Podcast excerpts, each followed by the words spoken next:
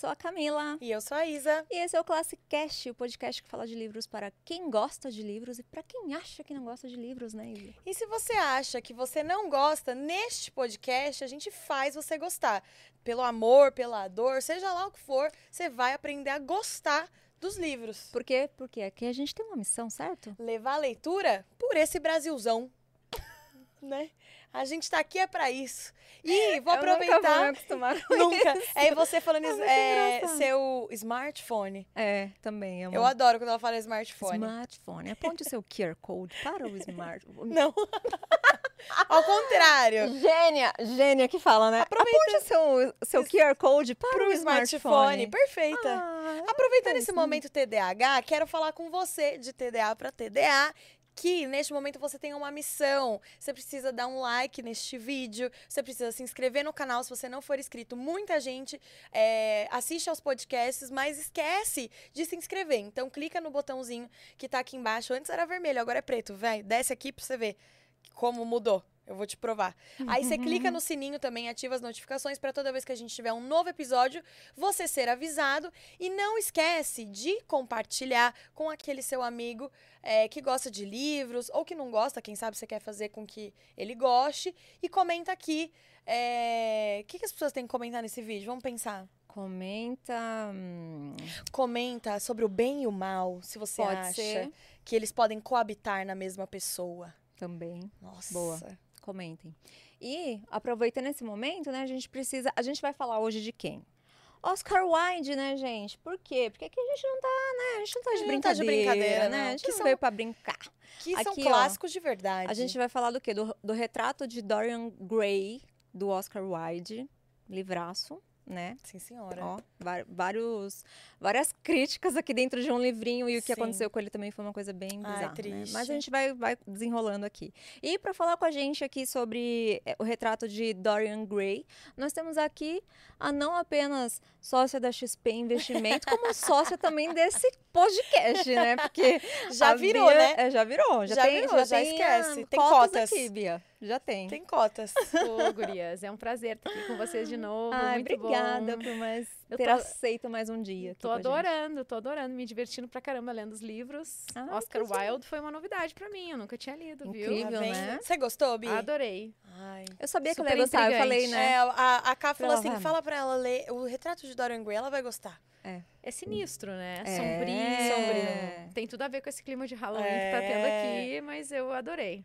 Muito legal, né?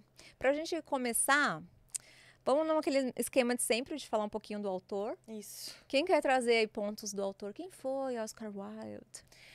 Oscar Wilde, o famoso enrustido. Brincando, já comecei por essa, né?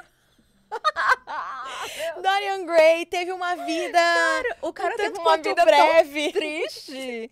E eu que ela fala, um enrustido. Um enrustido. Mas, gente, lá na época vitoriana, não podia, né? Era muito errado. Vamos começar pelo crime. começo.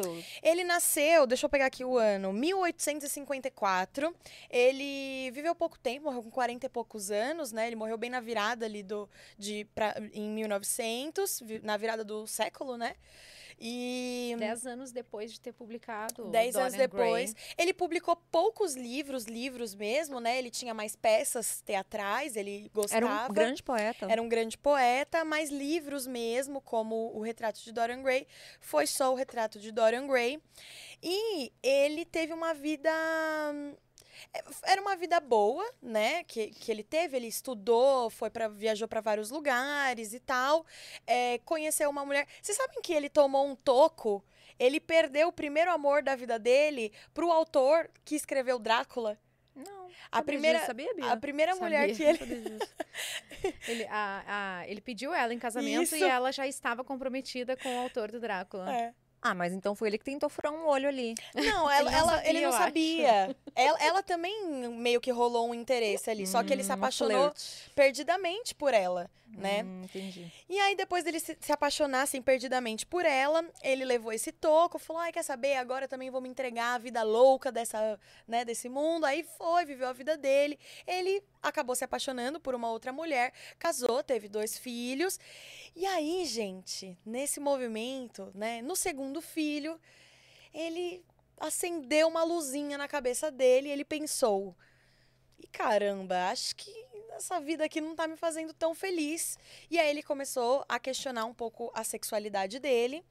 E ele foi se descobrindo um, um homem gay, né? Imagina, em 1800 e alguma coisa, complicado você ser gay, né? E ele foi eh, eh, viveu uma vida com diversos desses desafios até que ele encontrou um namorado.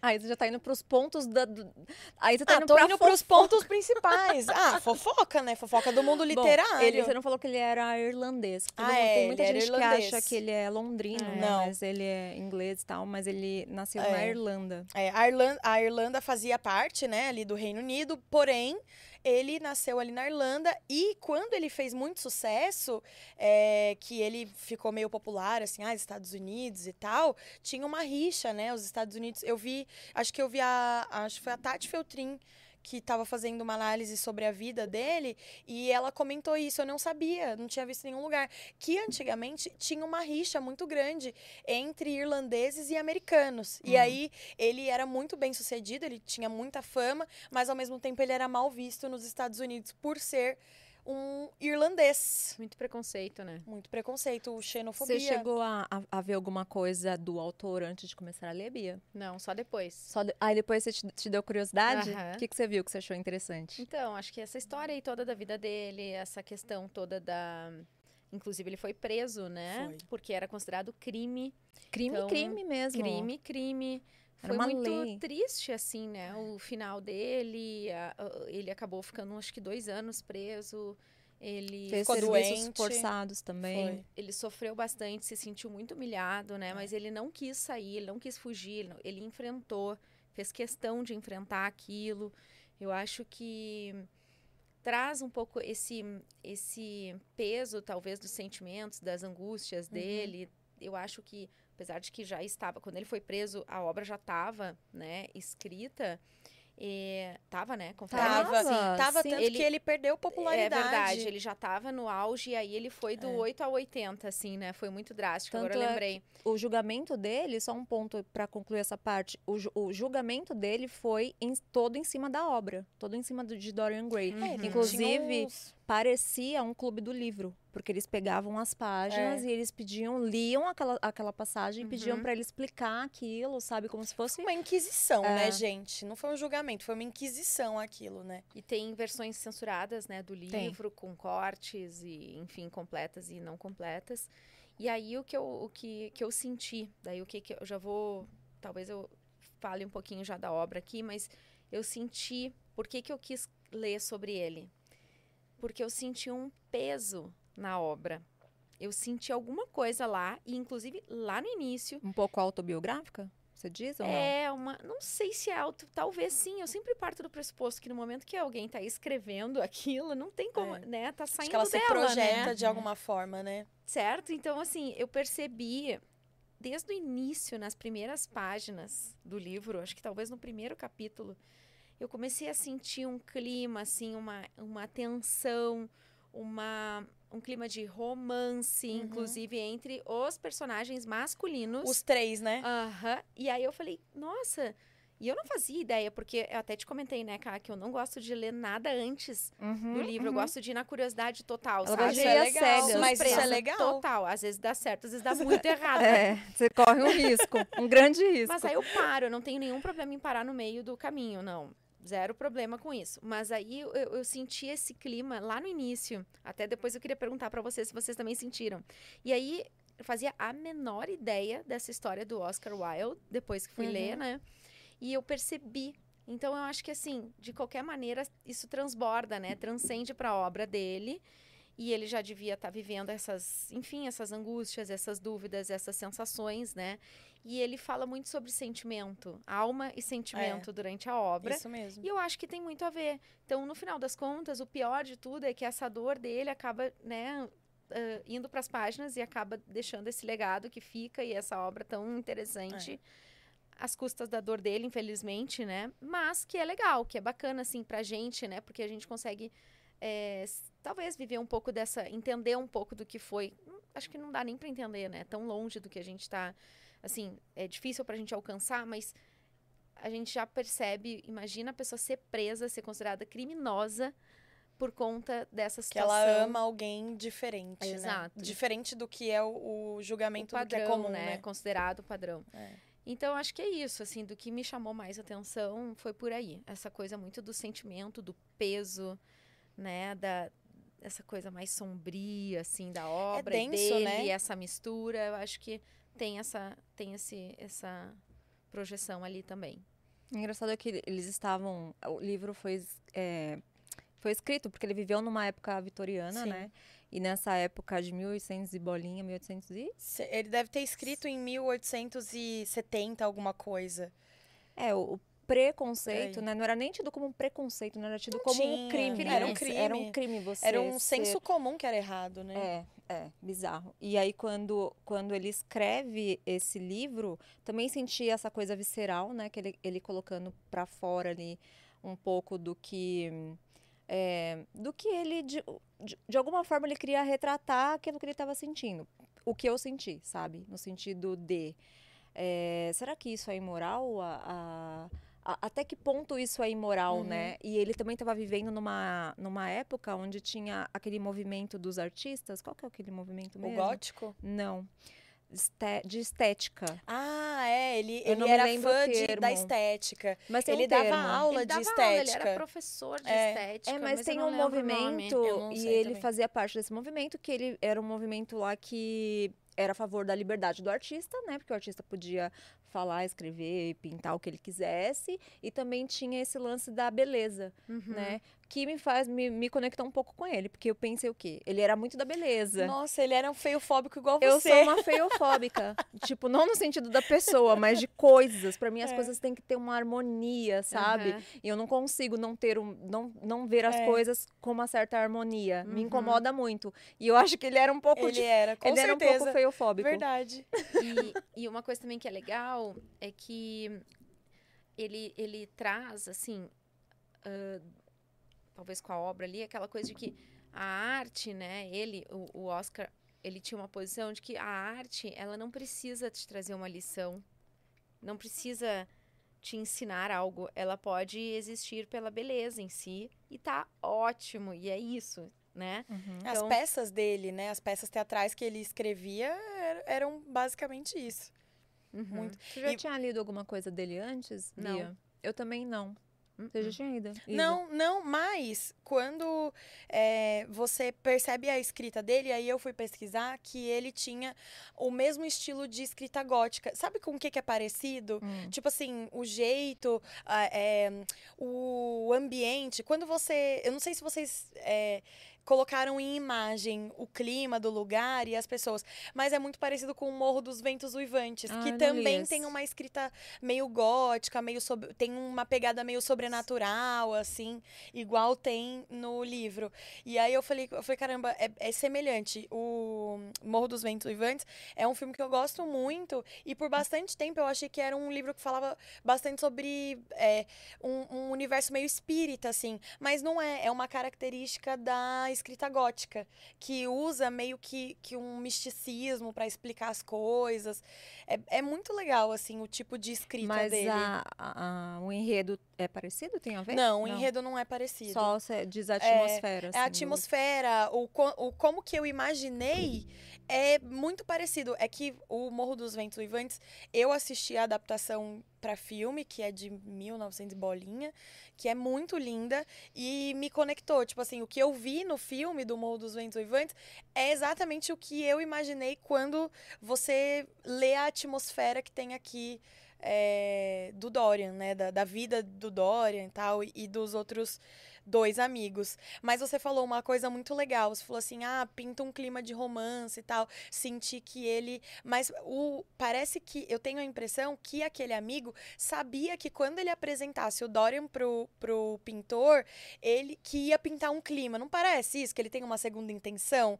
Quando eles começam a se. O, quando o pintor encontra com o Dorian, e aí eles, nossa. Eu ente... Mas eu acho que. Um, eu um entendo- segundo sentido. Eu vejo que o, o pintor, né, o Basil lá, que é quem pinta, né? Ah, o pintor que É o apresentou. contrário. É, o- isso. isso. Ele sim, tanto que ele fica com ciúmes, ele fica com medo de, medo entre aspas, assim, de apresentar o, o amigo Lord Harry para o, o Dorian Gray, porque ele ele fica com medo da influência dele e também ciúmes. Eu entendi isso, assim, eu sinto um clima de sedução, de romance, de, atra de atração ali e tal, naquela amizade que a gente não fica claro, né? Não fica se claro, transcende ou não, é. se é tão simples quanto uma amizade.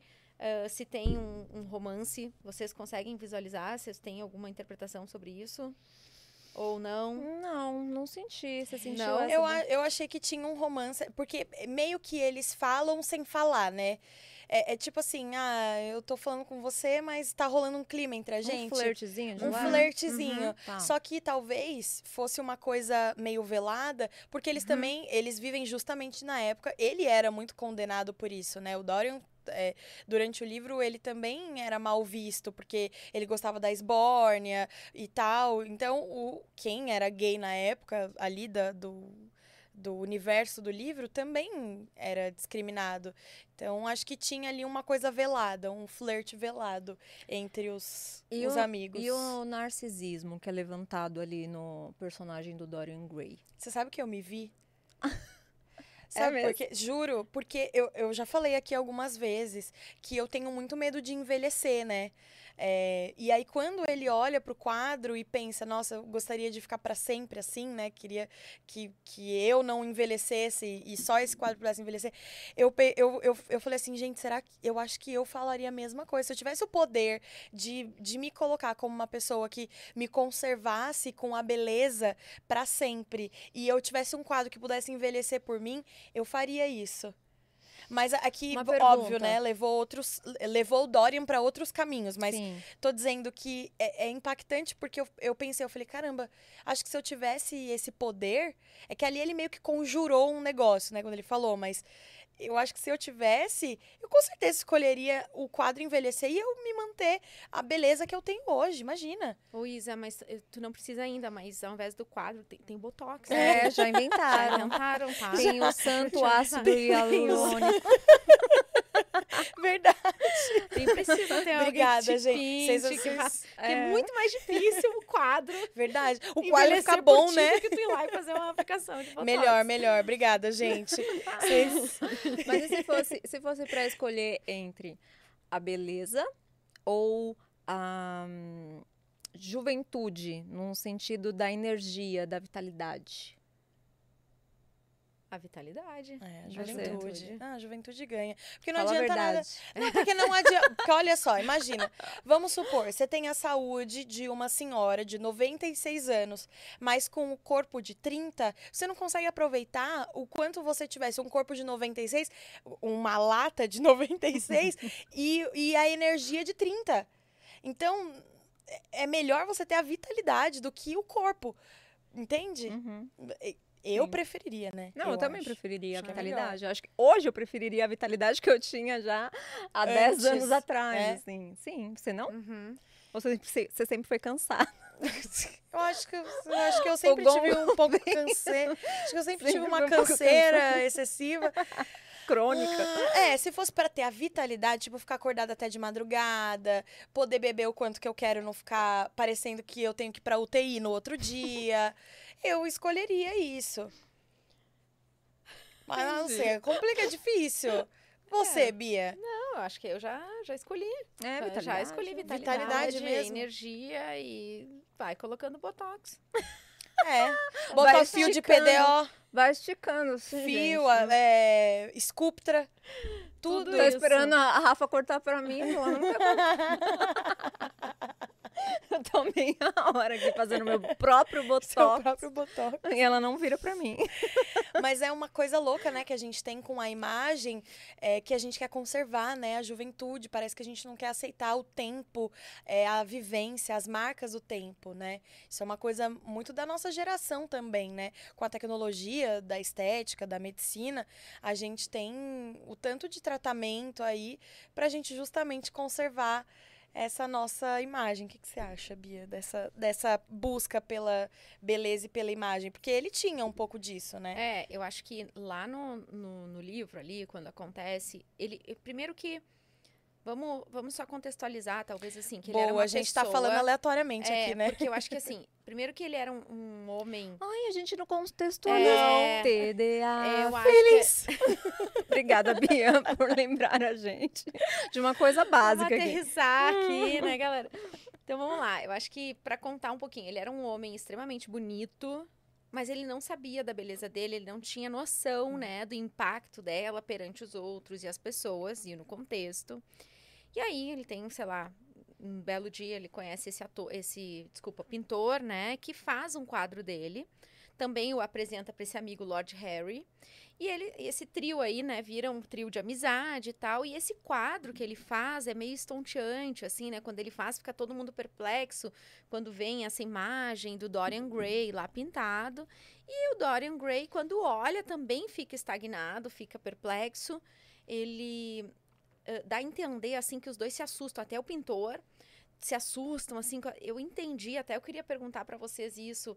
Eu fiquei muito intrigada, porque a gente só vai entender bem mais pra frente o que, que tá acontecendo. Então fica uma zona ali que a gente fica se debatendo, né? Eu falei, "Isso- o que que tem esse quadro, gente? Pelo amor de Deus, né? E eles têm um suspense legal, né? É. Durante a, a obra.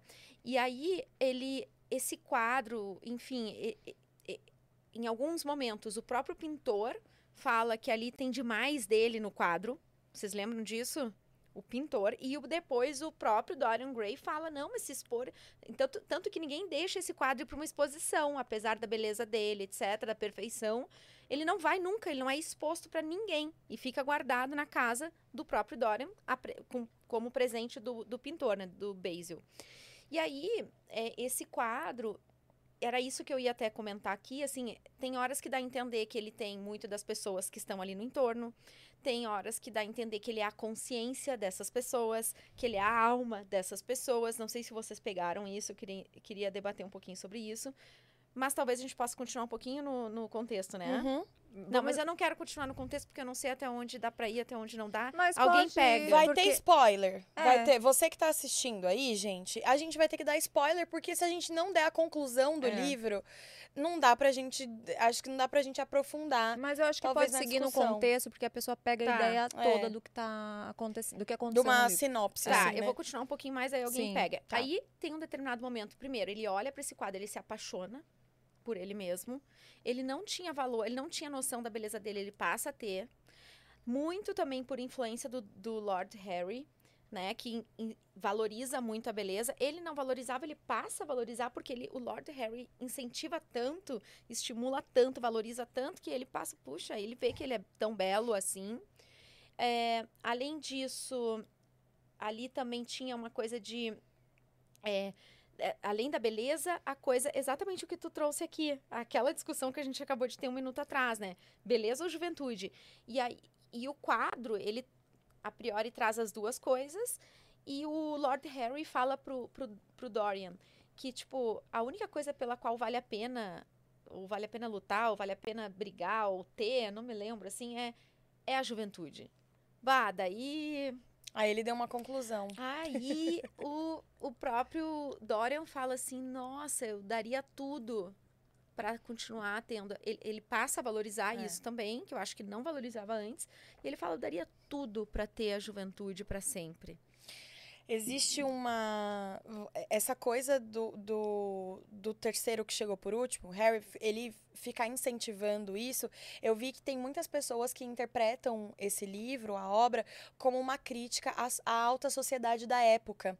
Que era. Foi assim, um- uma época de um boom onde a Inglaterra começou a ter uma desigualdade maior, onde a classe mais alta começou a se sobressair, e que ele quis fazer uma crítica a essa alta sociedade, que não se importava, que se importava só com as aparências, vazia, né? que era muito vazia, que Ele- ele gostava ju- de curtir muito. Não, pode falar. É, eu ia falar que ele dizia que a arte só servia pra beleza e nada mais, né? Que era só É, uma. mas, e- mas ele, ele quis. pessimista, É. também, a sociedade Exatamente. pessimista, não acreditava no ser humano, Isso. desacreditado de tudo e de todos, assim, né? Então, acho que tem, tem um pouco disso aqui, né? Quando, quando ele percebe a beleza nele, ele já não se importa com mais nada. Ele não se importa com os princípios, em perder a alma dele, porque o que ele faz quando ele fala pro quadro é como se ele estivesse conjurando ali, né? E, tanto que parece que acontece uma, uma magia, um troço ali, né? Algo sobrenatural acontece quando ele conjura o quadro que ele gostaria que o quadro envelhecesse por ele e ele mantivesse a beleza dele. Então é uma eu, eu vejo como uma crítica a essa sociedade superficial, né? Que eu acho que a gente está vivendo um pouco disso agora, né? Dessa sociedade que se importa só com o que se mostra. A gente tem isso com as redes sociais, né? É porque se você for analisar e trazer isso para pro presente, essa superficialidade que é a beleza, ela é muito valorizada hoje em dia, né? Então, as pessoas valorizam. Não- Uhum. Não adianta falar hipocrisia, ah, beleza não importa, porque sim, as pessoas estão nas redes sociais para verem é, pessoas, outras pessoas bonitas, sabe? Então, as pessoas, hoje, isso é uma moeda de troca. De alguma forma, isso é uma. Temos o quê? Vamos trazer polêmica aqui. temos, o- temos o quê? Os sugar daddies. Temos Sugar O Daddy. que, que o sugar daddy quer? A juventude, É. a beleza da moça, né? Ele em não se troca de- importa de, de pagar, né? Pra, Pra ter aquele... ter. E tem as Sugar Mommies também. Também, é, sim. verdade. É que o sugar daddy é mais polêmico, né? Não, é, eu- olha, Acho que os dois são polêmicos. É, os dois são polêmicos. os É, dois. que a gente não fala muito sobre os homens que. que os, os meninos jovens que, Que fazem. que né? fazem isso, Hum, né? É Acho verdade. que é por isso que. Mas tem, óbvio. óbvio. Tem, claro que tem. Mas Uhum. olha, gurias, uma coisa que eu acho que, que já que vocês querem falar de polêmica, tem, eu tenho uma A coisa... gente gosta. A gente. Tem, tem uma coisa, tem, tem duas coisinhas que eu queria falar. Uma é sobre esse negócio do momento da sociedade lá que tu trouxe, que agora a gente valoriza muito a beleza, etc. E lá ele traz uma pegada ali do hedonismo, né? Que é, então, já que tá tudo uma porcaria, assim, tá tudo muito ruim, todo mundo, né, péssimo, assim, pessimista, as coisas Uhum. não tão boas. O que, que eu vou viver? Vou viver para os prazeres imediatos Uhum. momentâneos, Uhum. carnais e É. etc. E, e aí fica essa coisa do imediatismo, do o que importa é o agora, ponto, né? Eu acho que existe é- é isso que traz, que o, o Harry lá no, no livro carrega. Tem a ver com isso que a gente está falando da beleza também, um pouco aqui, um pouquinho mais. E aí, o que eu ia falar, o gancho que eu ia falar de polêmico aqui, eu tenho uma, eu tenho uma, Uma... uma Sugar uma tese aqui. eu tenho uma tese que é sobre os preconceitos, sabe? Eu acho que muitos deles, todos os preconceitos que existem na sociedade, que a gente sabe quais são, não preciso nem É. listar aqui, Uhum. mas eu acho que eles se amenizam extremamente quando a- as situações são. As pessoas daquelas situações são bonitas. Hum, bom ponto. Eu E acho. mim é isso que tá por trás É do preconceito. verdade. Não é a cor da pele, não é a, a- a- o sexo, não é A a sexualidade. sexualidade, o gênero, não. Eu acho que é outra coisa. Você acha que somos todos feofóbicos?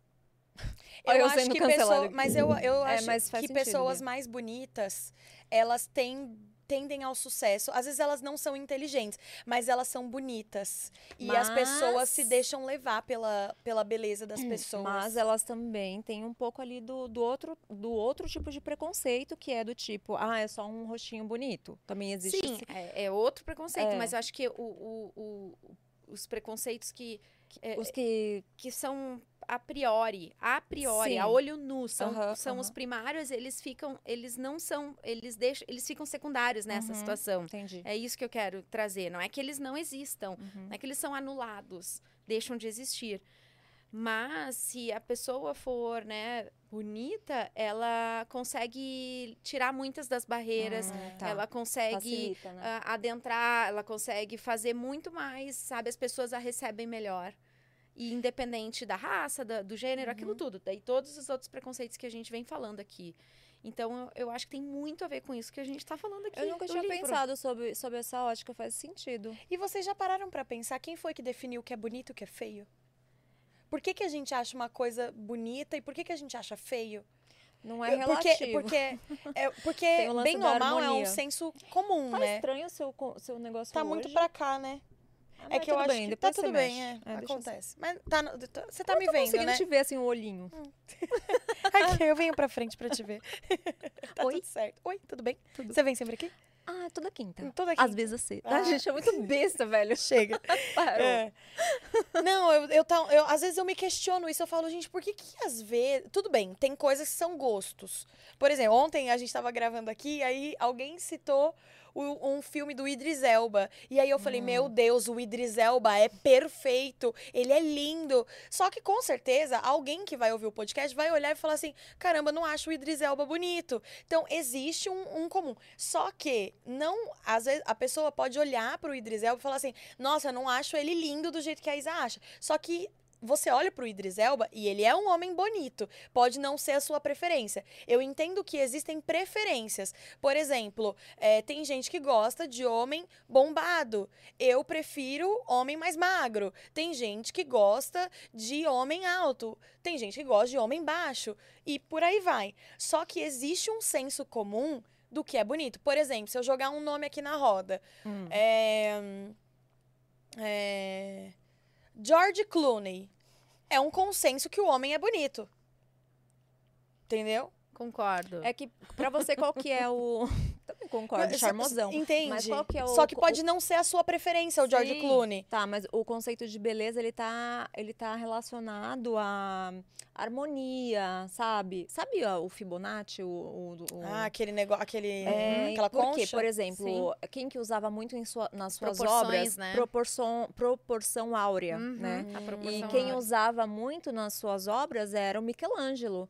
O Leonardo Da da, Vinci. Vinci. Da Vinci também usava Uhum. bastante, porque eles eram os artistas, os- dos poucos artistas que colocavam matemática nas suas obras. Então, eles conseguiam eh, deixar as obras dele perfeitamente a- ar- harmônicas, Por sabe? isso que a assim? harmonização facial É. bomba. É, mas é, tá tudo relacionado à harmonização, A sabe? gente No tá na sentido de- geração da harmonização facial.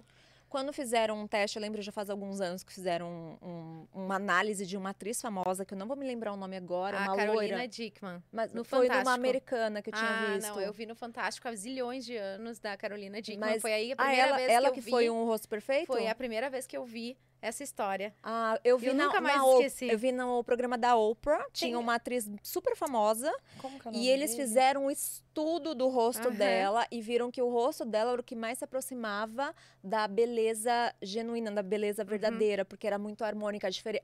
o, Tudo O era igual, espacinho tudo do nariz entra- proporcionalmente... Como que é o nome do homem do Missão Impossível que eu tô tentando Tom? Cruise. Tom Cruise. É, existe o você coloca a como que chama aquele lá? Fibonacci. Você coloca aquela imagem sobre o rosto do, do Tom Cruise e dizem que ele tem a proporção perfeita. Será mesmo? Porque o, o- o Aqui, ó. Tom Cruise, ele, ele, ele tem a linha média jogada um pouquinho pro lado. Eu sei disso porque eu também tenho. E o meu dentista falou isso. Ele falou assim, cara, sabe o Tom Cruise? Eu falei, sei, muito belo, gosto. Mentira, não falei isso. Mas, mas aí... Nossa, você viu como ele tá hoje ainda? Vi um vídeo dele Ah, com a Paris Hilton. muito bem, né? Eu falei, meu Deus, esse homem é um vinho. Ele tá bem...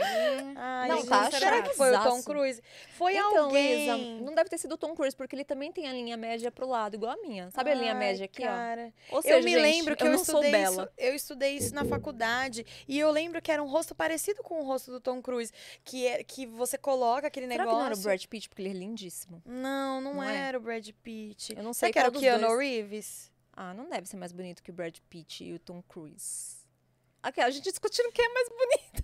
A gente estamos falando o quê? De Dorian Gray aqui, gente. É beleza. É que o Né? Dorian Gray, é- é- Narciso. como a gente não pode ver o Dorian Gray, É, a gente, tá- imagina. É, você busca uma referência. Eu vou né? imaginar aqui que é o Brad Pitt, então, porque pra mim é o ápice da beleza masculina. Tô contigo, cara. É, você, Isa, qual o ápice da beleza masculina? Tirando o Thiago Negro, que, né? Enfim, tem gosto pra mencionar. tudo, né? Esqueci de mencionar aqui. Fique claro. Ai, gente, eu vou Pitt falar. em segundo lugar, né? Claro. É, que Brad Pitt pra você, né? É. O Brad tá em segundo. Mas eu vou falar, gente. ó, aí, pra mim, impera a minha, a minha preferência. Porque se eu tivesse a opção de escolher entre Brad Pitt e Michael B. Jordan, eu, eu ia pro Michael B. Jordan mil e uma vezes. O Michael B. Jordan, pra mim, dá um Mas pau. esquece o o seu A gosto preferência? pessoal. Pensa em, em, em- em proporção, essas coisas. Cara, eu acho O que, que, eu o, pensa no conceito da beleza. Ele foi eleito um dos homens mais bonitos Ai, do eu mundo. Acho. Eu Ele acho ele foi. muito lindo. Acho que foi ano passado, né? Eu acho que ele vai envelhecer muito bem. Com certeza, gente. Com certeza. Então acho que pra mim ele, ele ganha. Apesar de achar o Brad Pitt bem bonito. Ele em 11 Homens e vários bem Todos os bonito. Ah, Segredos. eu acho ele bem bonito. Não, ele é muito bonito, né? Não acho tenho o que dizer. Não, lindíssimo. Tom Cruise também hoje, eu acho que ele tá melhor Tom Cruise bonito. George Clooney, mesmo velho, é um gato, arrasa pra mim. George Clooney eu não vejo muita graça, não. Não, eu gosto dele, acho Hum. ele muito bonito. Bom, vamos dar seguimento na história. Está... Eu tava só resolvendo uma questão É que eu, ta- aqui. eu tava. Eu fui olhar as anotações e eu tinha bloqueado. Eu anotei um- uma passagem do livro que eu acho legal. É um pouco mais pra frente, a gente não precisa falar exatamente do que tá acontecendo nessa hora, porque a hora que eu vou falar, vocês vão saber o que, o que Isa, tá rolando. Diga. Eu só queria ler uma. Eu tava procurando, desculpa. Ah, então antes vai. de tu entrar nessa, eu Então queria entra. pegar uma passagem que fala exatamente sobre isso que a gente falou agora, tá? Que é assim, ó. É o pintor falando. Não, será que é o pintor? Agora eu esqueci. Bom, tenho ciúmes de qualquer coisa cuja beleza não morra. Tenho ciúmes do meu retrato que você pintou. É o Dorian É o falando. Dorian falando. Exato, pro, pro pintor, né? Pro artista. Porque ele vai ficar com as coisas que vou perder. Cada momento que passa leva alguma coisa de mim e dá alguma coisa a ele. Ah, e se fosse o contrário? Se fosse o quadro a mudar e eu a permanecer como sou agora? Por que você o pintou? Um dia ele vai zombar de mim, vai zombar muito de mim. Aqui é quase aquele momento que ele tá É, quase conju- já conjurando fazendo aquilo, a, é. a troca ali com o quadro, né? Mas eu, eu vou falar, gente, eu, eu acho, eu tô preocupada comigo mesma, porque eu me identifico muito com esse sentimento dele. Ele vai, a cada dia eu perco mais e, e, e ele continua, ele se mantém. É que óbvio, né? Tem toda, enfim. Mas é muito louco Você já isso. pensou na, em levar isso pra terapia? Já, eu já falei tô sobre o brincando. É, meu medo de envelhecer na, mas na terapia. Eu acho que todo mundo tem um pouco disso. Algumas pessoas têm mais, outras um pouco menos. Eu já fui. Eu já fui assim como você. Por exemplo, quando eu fiz 18 anos, eu não queria ter feito 18 anos, eu chorei porque eu fiz 18 anos. Eu queria continuar eternamente com 17, porque eu achava uma idade linda, sabe? Eu gostava do número, tinha um apego com o número, porque é o dia que eu nasci. Então, olha que loucura. E, e aí eu fui percebendo que, conforme a gente vai envelhecendo, é, beleza, a gente vai perdendo a, a beleza física, né? A gente vai perdendo uma série de coisas, mas a gente tem um ganho muito grande também do outro lado, que é o acúmulo de experiências, que é a sabedoria, que é você Achei que você ia falar acúmulo de dinheiro. Também. Ou de também. gordura. É, De tam- gordura. É, gente, mas não dá pra levar tudo Res- aqui, né? Ó, Vamos tá fa- vendo? A gente já tá começando a ver as coisas Vamos ruins só já. falar da juventude e da experiência da sabedoria na vida. E quando, se eu parar pra pensar hoje, Camila, do jeito que eu tô hoje, com os meus 25 anos, Ao- Mentira. No auge Não dos vou meus falar a minha idade. 25. mas hoje, Camila de hoje, pela Camila de 20, cara, beleza, o corpo era legal, era muito legal, muito melhor, show, mas eu não troco a Camila de hoje pela Camila lá de trás, Eu entendeu? também não troco. Então, se É, você... eu trocaria a energia, não a cabeça. Mas a não- cabeça eu amadureci Mas é, muito. é, é isso que eu te falo. Não dá pra gente ter tudo na vida. A gente tem a juventude, a gente tem a inconsequência, a gente tem o impulso que a juventude traz, sabe? E, inclusive, ele fala um pouco disso no, no livro, né? Que a juventude, ela tá acima, por exemplo, de um... ah, como que não das consequências, mas ela tá... É como se ela tivesse... Tipo assim, como se o jovem ele tem uma licença poética pra fazer umas besteiras, sabe? Uhum. Tipo assim... Meio laranja mecânica, que a gente tava cê- comentando é, ontem. Você tem, você tem uma, uma licença poética para fazer certas Uhum. besteiras ali, são aceitáveis porque você é jovem. Quando você já tá mais velho, isso já não, não é mais aceitável porque você tem um- uma bagagem, você tem um acúmulo de conhecimento, de sabedoria, etc, sabe? Uhum. Então, se você for fazer a troca é, da beleza, da vitalidade tal, pela sabedoria, faz muito sentido porque você chega num nível onde você atinge uma certa sabedoria que você aceita isso, sabe? você isso vê que importa. isso é pe- É. muito pequeno, entendeu? Pix da terapia, por favor. Tá me devendo Não, três ó, consultas. Ontem ela me cobrou duas consultas durante a gravação. Hoje mais uma, eu vou sair daqui pobre. De tanta terapia que ela me uma nota cobra. de promissória, uma, uma nota promissória pra você assinar. Olha, gurias, essa frase aqui também tinha separado justamente porque fala dessa coisa da beleza que a gente também comentou, ó. E a beleza é uma forma de genialidade. É, na verdade, mais elevada do que a genialidade. Pois não carece de explicação. Pertence aos grandes fatos do mundo, como a luz do sol, a primavera, o reflexo das águas turvas ou aquela concha de prata, aqui chamamos de lua. Não pode ser questionada, possui o direito divino de soberania. Tipo, a beleza é soberana tudo, em outras Então, palavras. mas lembra que ele tava numa época dos. Ai, gente, Sim. qual que é o nome lá? Eu tinha pego aqui. É estetis. Estou, estou... Não, esse é não, estoicismo. não, esse é estoicismo. Peraí. É, eu vou. Eu tava. Enquanto elas procuram, produção, eu queria um refil. Peraí Acho que a Bia vou- também. Esteticismo. Era, Esteticismo. era isso. Quando você ouve, você lê isso vindo das palavras de um esteticismista, acabei de inventar esse termo, mas vai, uma pessoa que era dessa, é, desse movimento do esteticismo, aí faz sentido. Porque o que ele preza? Ele preza a beleza. É. né? Claro, Então, pra sim, ele, isso faz sim, total sim. sentido, a beleza acima de tudo. Total. Mas quando Ó. você traz pra realidade, isso não tem Sim, sentido. exato. Não, eu tô falando como É, o livro sim, sim, tá sim, trazendo, sim, né? sim, sim. Ó, e ele fala: beleza para mim é a maravilha das maravilhas. Apenas as pessoas superficiais não julgam pelas aparências. O verdadeiro mistério do mundo é o visível e não o invisível. Olha, co- totalmente contrário do Pequeno Príncipe. Totalmente contrário né? do Pequeno que o- Príncipe. O, o, Peraí que eu vou lembrar, gente. TDA não vem, que não tem. Peraí que eu vou lembrar, a o nome do. Não, o essencial é invisível aos olhos, isso né? O, o Dorian acha que Ô, Bi, Que é o sua, contrário. Dá sua taça pra, pra Rafa fazer o refil aí. ele, ele acha que é o contrário, que é é, é a troca, né, de você viver na superficialidade e É. você ir na profundidade, né? Essa galera do esteticismo era muito na superficialidade. Sim, Porque mas vocês tem- estão vendo como se mistura o Oscar Wilde, tá? são palavras do personagem, Sim, mas sim, é sim. o Oscar Wilde que é professor de estética. É. Então, Né? É, ele, ele- ele é. coloca as ideias dele aqui. Não, não- Realmente não, tem como Mas, assim, também- fugir. também não necessariamente que ele deveria concordar com isso cem- 100%, porque ele como um autor, um grande autor, um poeta, ele tirava as coisas lá de dentro para poder escrever, para poder colocar para fora nas Uhum. peças dele. Então ele tinha uma certa profundidade. Então será que ele não estava falando isso? da- eu, eu começo a viajar. É, será que ele não estava falando isso da boca para fora? Será que não era uma crítica?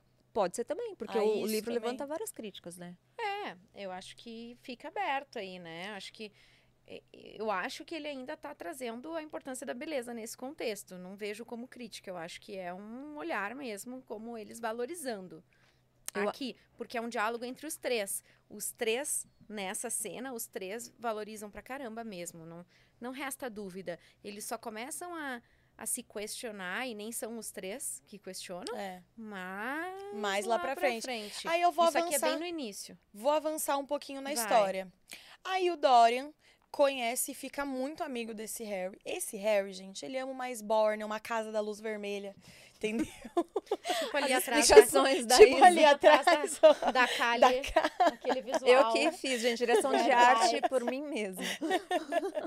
Ele adorava ir e beber. Tinham casas de ópio, né? Pra eles irem se drogar. Então era muita droga, era muito álcool. E o É o Dorian. hedonismo aí, ó. O hedonismo, vamos viver como se não houvesse amanhã, vamos curtir a vida, fazer o que dá, o que não dá na telha. E é isso. E aí, é, ele, numa dessas, ele vai e vê uma peça. E ele se apaixona por uma atriz que tá ali na peça, né? Que E é aí? a. Como que é o nome dela? É Sibyl. Si- Sibyl? É. Sibyl. Sibyl. é. Síbel. E aí ele fala: Meu Deus, essa mulher é maravilhosa, eu quero ela pra mim. Aí, Sibyl, Sibyl, Sibel, fica a seu critério pra saber o nome da mulher.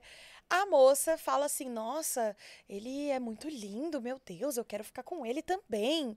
E aí, vou, vou resumir um pouco dessa, dessa parte aí pra gente ir pro, pro, pro fatídico do- da, dessa parte da história. O irmão da, da, da Sibyl fala assim: Ô, minha querida, o Ô, homem é rico. Ô, queridinha. querida, desce daí. O homem é rico, você é pobre. O que que você acha que um homem rico quer com você, que é pobre, e uma atriz né? Que naquela época os atores, os artistas, eles eram pessoas quase que à margem da sociedade, Eles eram né? mal vistos. Eles né? eram muito mal vistos, todos muito libertinos e tal. E aí ele falou, querida, o que, que você acha que esse cara tá querendo com você? Ele só quer brincar com você. Ela, muito apaixonada, iludida da vida, fala assim: não, ele, ele me ama, ele, ele diz que ele quer casar comigo. Aí a bobinha vai lá. E aí eu fiquei com muita dó dela, porque eu falei, nossa, gente, eu faria isso com certeza, iludidíssima. Mudaria toda a minha vida pra, pra, por causa do boy. Aí ela vai lá e fala: vou sair da, da companhia de teatro pra eu casar com ele. Quando ela vai dar essa notícia, ai, Dorian, larguei tudo pra gente viver o nosso amor e casar. Ela era uma borderline. Ai, ela era uma É. borderline. Aí ele fala assim, querida, tá louca? Bicha, tu tá louca? Eu. Bicha, tu tá louca? Eu só queria brincar com você. Só queria fazer um amorzinho e ir embora. E aí ela tira sua própria vida, porque ela É. fala: eu não posso viver a minha vida sem este Without homem. Sabe como é que eu vi essa parte? Como? Olha só, eu vi um pouquinho Ai, eu diferente. adoro. Eu, isso. e outras interpretações. Não, assim, tem partes que eu, que eu vi assim também. Ó, mas ele. Eu acho que ele tá tão fora da realidade. Ele. Mundo da fantasia. Ele tá. é, Doidão. sem. rea- é, como é que é? Fora da Priva- casinha. privado do senso de realidade. Ma- Michael Douglas que chama. E ele tá ali naquela, ele tá naquela alucinação com o quadro também, aqui se deu conta da beleza dele, etc. e Tá assim, né? Fora da casa. Aí ele se apaixona por ela. Ela é uma atriz, interpreta bem, ele tá apaixonado pela interpretação dela. Pelo, pe- pelo fato, pela arte dela, tá? Aí ela, Pela beleza. pela beleza da, da arte arte, dela. dela. É, isso aí. Aí- e também, ela também tinha uma beleza estonteante, parecia, pelo que eu entendi. Ah, tipo assim. Ela- tipo, Tipo, tipo, Tipo assim, tipo é. Se vocês querem Isso. ter uma imagem de como era. não faça o- cálculo no do meu livro, rosto, que vocês vão ver que meu, na verdade, meu olho é aqui atrás, na verdade. Que doido. Eu sou besta. Aí ela, ela vai, ele aí tem uma noite lá que justo quando ele vai apresentar ela para os amigos, pro trio ali, para os dois amigos, né, o, o Harry e o Basil, ela faz uma péssima de uma interpretação. Ah, da, Ju- da Julieta, não é? Eu acho que é da Julieta É, nessa noite e ela Desiludiu ali o. e ela boy. desiludiu, ele perdeu, perdeu o rebolado assim, porque ele não ele perdeu o encanto por ela, porque ela não estava interpretando bem. E aí a arte dela foi por água abaixo e ela assume que foi por amor, porque ela tá tão es- antes a vida dela só era o teatro, agora a vida dela era o teatro, e mas tinha outras coisas além, que era o amor e a paixão por ele. E ela, ao assumir isso, toma um pé na bunda dele, porque ele diz: agora tu fez isso e tu É. acabou com tudo que eu sentia e o amor que eu tinha por ti, que no fundo não era por ela, né? Era É. por essa arte dela. Eu entendi que era pela facilidade que ela tinha de não ser ela. Porque ele não Isso. queria eh, se aprofundar. Olha Isso só. aí. Então, é, eu senti isso. Que ele, ele gostava. Como ele gostava cada do. noite uma, é, tu lembra? Era aham, cada é. noite uma atriz. Eu falava, gente, como é que ela interpreta a Julieta hoje? É. Amanhã não sei quem, amanhã não sei quem, quem é que E ele gostava dessa superficialidade no sentido dela poder, dela conseguir Ela fazer vários personagens e não ser ela mesma. Aí a partir do momento que ela foi ela mesma, aí perdeu o interesse porque pra ele era profundo demais e o profundo pra ele não Ai, fazia que sentido. triste. É. É, E muito é Pelo menos foi isso, mas ela- pode concluir. Não, era isso. e Eu só ia trazer É? esse, esse ângulo. Esse ponto. Que eu acho que. E aí acontece a, a tragédia de ela ficar tão frustrada, tão frustrada, que ela, puxa, né? Ela vai lá e tira a sua vida. Porque ela ficou tão decepcionada, não aguentou Uhum. ouvir isso, né, dele. Não foi pra terapia? E aí. Triste. Você tá triste. É, porque eu fiquei, eu fiquei, eu não tinha pensado por esse lado. Eu tinha, pensado olhado, o quê? não, tinha olhado assim, poxa, ela, ela se deixou levar por ele e ele tava tão inebriado com essa vida de esbórnia e Aham. tal, que ele não queria nada sério, entendeu? Só que eu não tinha levado por esse lado que na verdade, o que ele buscava nela era a beleza, né? A beleza da vida dele, a beleza que a superficialidade Da arte Não- da de ser arte. atriz, atriz ali da arte do teatro, Sim, da eu interpretação. não tinha pensado por, por esse lado. E fica mais triste ainda. Porque aí, olha só, olha só que louco. Pensando assim, se eu estivesse lendo o livro e tivesse tido essa conclusão, nos próximos, nas próximas páginas, eu esperaria que ele tivesse uma mudança. Porque ela, porque essa atitude dela, ele, ele sentiu um pouco, né? Ele, ele voltou pra casa quando ele soube e ele refletiu. Só que assim, o, o- olha só, eu não tinha pensado. Pra mim, ele falou, ai, coitado, se matou. Só que pensando pelo prisma do, do olhar que vocês tiveram, eu nas próximas páginas, com certeza esperaria um Dorian que ia repensar, nossa, meu Deus, olha o que eu fiz, a minha, superfi- a minha superficialidade matou uma pessoa, né? Como se isso Mas, mas é, ele, pudesse trazer ele para uma realidade. né? Isso, acho que como se o acontecimento trágico pudesse trazer ele para uma realidade. Tipo, ó, sai do seu mundo de fantasia porque você tá se envolvendo e existem pessoas reais com sentimentos reais, né? Nem todo mundo tá se importando só com as aparências como você.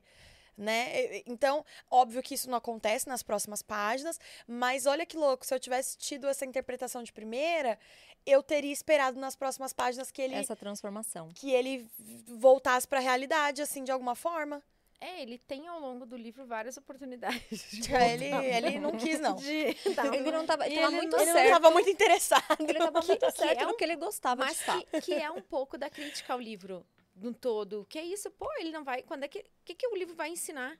Não, porque ele segue É, na se- mesma linha até Aham. o fim, assim. Até tipo, o fim. Qual é, qual é a lição? Quando é que vem a lição de moral? É. Não vem lição de moral. É um romance que não precisa trazer a lição de moral. É, Imagina, a arte não precisa necessariamente te dar uma lição, só na visão dele. do, do, Do do Oscar, Oscar Wilde. Wilde. É, É, isso, porque isso, se você isso. for, se você for analisar esse livro escrito lá em 1800 na era vitoriana, né? Já existia a construção de narrativas no sentido de você ter a transformação de um personagem que está num polo negativo para um polo positivo e o Uhum. contrário. Isso é natural, né? Porque é nessa transformação que vem uma, li- uma lição. E ele fazer isso dessa forma, sem colocar essa transformação, Sim. é meio disruptivo, É. né? E, e- e aí eu acho que vem a minha conexão desse livro com o médico e o monstro. Que é como, como a beleza e a maldade que a gente tem como um senso comum, que é feia, elas podem coabitar na mesma pessoa, né? Ao mesmo tempo que ele era um homem muito bonito, ele tinha uma beleza estonteante, ele era muito mal, né? Depois, esse acontecimento, ao invés de trazer ele para uma realidade, fez ele cada vez mais se entregar à maldade, né? A- a- Ao mal. Então, assim, como que isso coabita na mesma pessoa? E depois, o, o fim que o livro teve, Acabei de pensar numa frase aqui. Vou colocar, vou me colocar como autora. vai. Era tão belo, tão belo, que tudo que ele tinha era beleza. É, mas era só o Sabe do dinheiro? Ferreira Camila, Ferreira Camila, 2022. 2022. Anotem, anotem, vai custar... Ah, vai dizer que não foi boa essa. Foi, ótima. não, foi, é tentando uma aprova- excelente análise. Não, eu Foi gostei. ótimo. Mas, mas retrata um pouco do Sim. Dorian. E, Dorian. e, e agora, quando, quando a Isa traz a questão da dualidade ali do bem e do mal, não sei o que, me lembra lá do, do Maquiavel, que a gente falou sobre Sim. isso, que nós carregamos isso. Todo mundo tem os dois lados aqui dentro, né? Mas é, todo mundo. Todo mundo não. Né? No geral, na sociedade, no dia a dia, assim, né? A maioria Boas das pessoas. pessoas buscam lutar contra o lado mal, né? Deixar de lado e fazendo em atos e, enfim, ah, prevalecer o bom, Uhum. né? Uhum. com inteligência emocional e etc. Agora, ele não faz isso em momento algum. Ele tem mínimos relâmpagos, assim, de. Que ele pensa, depois ele já fala, não, não, se eu não pensar muito Ele também. desconsidera Se eu, rapidinho, se eu né? não lembrar, não aconteceu. Ah, se eu não lembro, eu não Se fiz. eu não lembro, eu não fiz. Isso o aí. lema do Dorian Gray. É tipo se eu não lembro, eu não fiz. E ele não. E Se vamos não lembro, eu não comentar que ele não lembrava de muita coisa, porque ele vivia bêbado e drogado. Então ele, ele já não lembrava de É. muita coisa, né, gente? E pra ele viver na superficialidade, tava ok. Tava então, ótimo. É. Porque era justamente isso, né? Eu posso fazer o que eu quiser e isso não vai ter impacto sobre mim, sobre a minha imagem. Eu vou continuar sendo.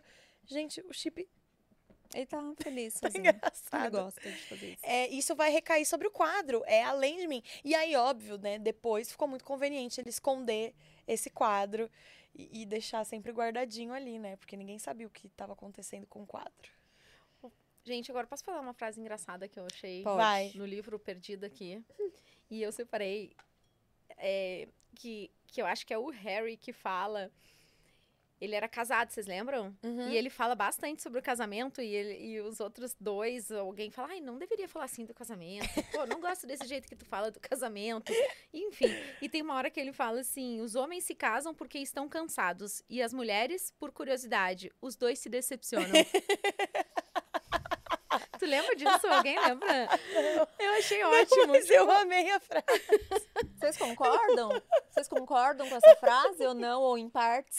Eu acho que Pode ter eu um acho fundo que- de... Faz sentido. eu acho que em parte, de alguma Pode, forma. pode ter. Acho que mais fica aqui mais a graça da coisa, mas não necessariamente. Ah, mas Não, mas eu acho que o o, legal é O aprofundar. legal é aprofundar. Eu acho que os homens não se casam porque eles estão cansados. Eu acho. Ai, não sei se é cansados o termo. Mas eu acho que os homens buscam coisas diferentes das mulheres. Ó, se a gente for fazer uma analogia aqui com o livro do Laranja Mecânica, Ah, chega um momento que o personagem principal, que é o Alex, que é um É. delinquente juvenil, que passa por vários processos de se regenerar, ele não se regenera, chega um momento da vida que ele começa a ver famílias, pessoas apaixonadas uma pelas outras e tal, e ele vê que ele não tem aquilo. E aí ele começa a ter uma autorregeneração, digamos assim, da sua da sua delinquência, né? De toda a sua maldade. A maldade acaba É. intrínseca nele porque ele quer ter uma família, ele quer ser uma pessoa comum, uma pessoa normal. Então ele, ele passa a, a ir em busca disso. Mas Deixa tô- aberto. Vamos pensar.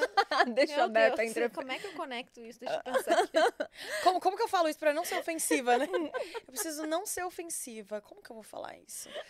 Não sei, eu acho que, eu acho que os homens, eles buscam é, na- nas, Nas relações. nas relações é, uma organização, É, uma estrutura. uma estrutura. Hum, acolhimento. Exatamente. Hum. Uma mãe. Ou... é, eu tinha Uma pensado mãe. nisso a princípio, mas eu falei, ah, acho que isso não. Não, eu acho mas que eu sim. pensei, por exemplo, que a gente estava conversando sobre o Justin Bieber e a eu, ia, Hailey. é, eu, eu ia falar, É. fala aquele negócio que você falou É. do Justin. Porque a gente estava Justin. conversando mais cedo, porque tava Justin. passando um show dele, um Justin.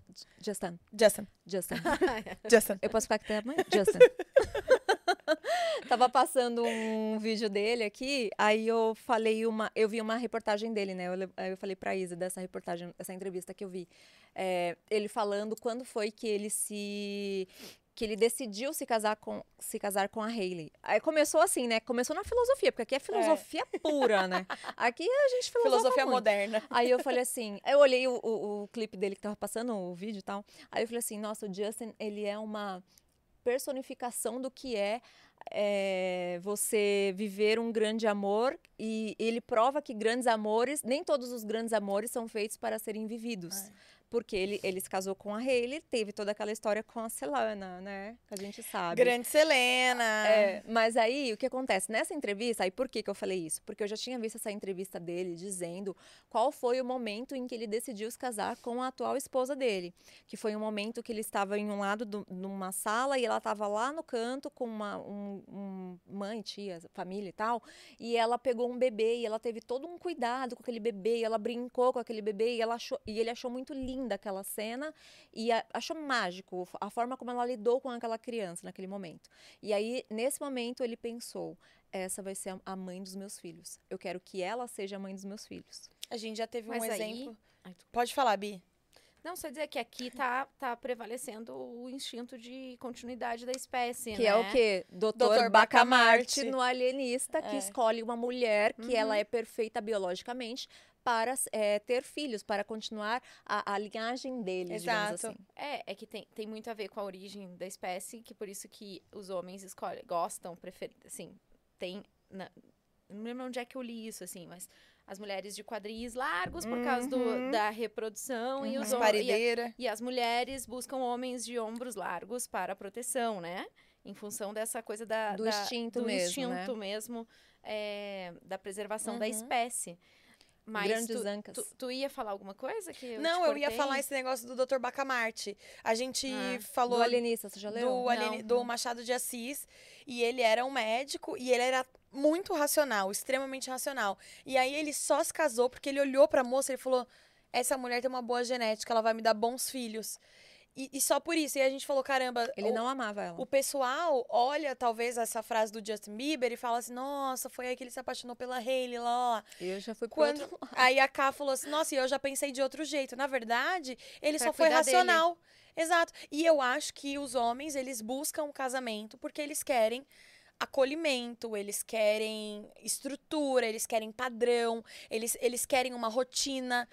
Com exceção do meu excelentíssimo Ah, husband, o que, seu... que ficou estonteantemente apaixonado por mim, né? eu tô muito narcisa, tô Dorian Gray Você tá hoje. demais, você tá eu tô no demais. personagem Eu tô amando. Dorian Gray. Volta pra Então. terra. Volta pro mar. Oferenda. Ela Mas aqui, gurias, nessa frase, especificamente considerando o contexto do livro, eu acho que assim, ó, época, período lá, né? Uhum. Eu acho que tá falando. Opa, desculpa, fiquei longe do microfone. Eu acho que tá falando muito da coisa do. Da- de como eram os casamentos. As mulheres estão curiosas, porque casavam virgens. É verdade, eu não verdade. sabia como É, era. contexto histórico, contexto não, não histórico. falar Triste, né? sobre isso. É, é, realmente. Verdade. Tinha me esquecido. É disso que, tá que sendo falado aqui, né? séculos atrás. E eles já estavam assim, ó, né? É, eles curtindo. cansaram de. Já estavam curtindo. E aí, pra, ó. é, pra, pra sentar, assim, pra acalmar a- os ânimos e, e, né? Tem uma família. E fixar, assim, entendeu? Que loucura. Coitada, né? As mulheradas achavam, vai, vou casar, vou, vou. Mal e aí era pra matar a curiosidade Mal e sabem aí elas. não era tudo aquilo. Nem é tudo. O casamento é só. Ai, vou parar. O Ricardo briga comigo. Ele fala. Ele "Ai." fala o quê? Não, ele fala assim: pare de ficar falando mal do casamento. Mas não é, que é engraçado. Bonitinho, ele fala pra ela, que geralmente é a mulher que fala, ai, para de ficar falando mal do casamento. Não, ele também fala, mas eu falo mais, é que eu acho Cara, engraçado. mas eu acho que esse negócio de falar mal do casamento Que é eu acho muito... chato. É muito senso comum. Não, é, o que eu não gosto do casamento é essa taxação, assim, ai, nossa, meu esposo, minha esposa. Acho isso muito chato. Acho careta. É, eu acho que Acho brega, entendeu? Eu acho assim, eu não, não, eu não tô casada porque, ai, eu estou casada. Tô casada porque eu quero estar com ele todos os dias, entendeu? No dia que eu não quiser mais, eu não quero mais. E é assim, eu gosto... Descartável, assim? Não, não descartável, mas eu escolho estar com ele todos os dias, entendeu? É uma escolha. Quando, às vezes a gente fala de casamento, parece uma prisão. É isso que me incomoda no conceito casamento, entendeu? É, as pessoas, elas as pessoas acham que é uma prisão, tudo, na é. real, né? E eu não eu acho. incrível. Eu acho incrível, de verdade. Porque é quando você escolhe uma pessoa pra você passar a Isso, sua vida, isso eu acho sabe? incrível. É meu parceiro de vida aqui. Isso eu acho incrível. Agora as pessoas falam, ai, não, mas é porque eu, sou uma mulher casada. E daí, minha filha, você você tem que estar aí porque você escolheu. E eu falo pra ele, eu falo, eu escolho você todos os dias. Eu escolho você com todos os seus defeitos e esse jeito Quem canta isso? de ser. Sandy? A Sandy. Júnior? É Sandy. Achei que era dominó. Não. Eu falei que a minha terapeuta criou um monstro. Ninguém acredita nisso. Ixi, libertou, tirou da jaula. Até cantei aqui, hein, gente. Tirou da jaula. Desculpa. A Bia tá falando, não venho mais. Não. A Bi falou, nossa, achei que era sério. Achei que fosse uma coisa séria, um podcast de livro, gente. Que bobagem é essa? Imagina, As logo pessoas eu. realmente Logo- é, detu- logo a Bia, eu tô Bia. brincando. A, a Bia, a gente já conversei, já, fala, já falamos do gente- Conte sobre você. Que você é uma das pessoas mais divertidas que a gente É. já conheceu na vida. Sério? Juro, a gente já falou isso.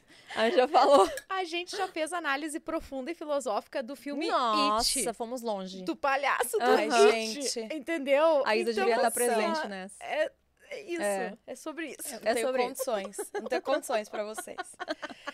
Bom, seguindo a E- história. E, tinha muito sentido, tá? Não sei se Uhum. pra ti tinha, mas pra mim tinha. Gente, Uhum. não. Pra ti também. Ai, olha, essas aqui vieram aqui, fizeram uma noite de, de garotas, assistiram filme de terror, ficaram se cagando, entendeu? Depois do filme de terror e fazendo análises filosóficas do, do It, Mas tem.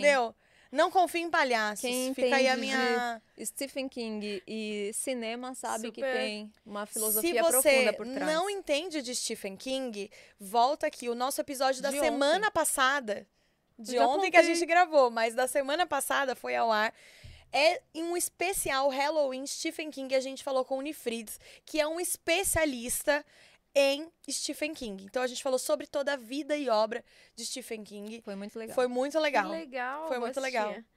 Vocês nunca fizeram de, de filme também, só livros, né? A Que- gente já fez de obras adaptadas pro cinema, mas cinema, a gente não sim. soltou ainda, mas É. fizemos. Mas Legal. logo vai pro É. ar também aí. Algum dia vai pro Hum. ar. Boa. Vamos seguir, vamos seguir.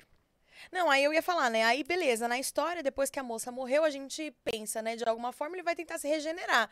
Lê do engano, ele não quis se regenerar, ele foi ficando cada vez mais é, maldoso e tem aí um, um, um- um temporal Hum, essa uma palavra, uma linha temporal de 18 anos, né?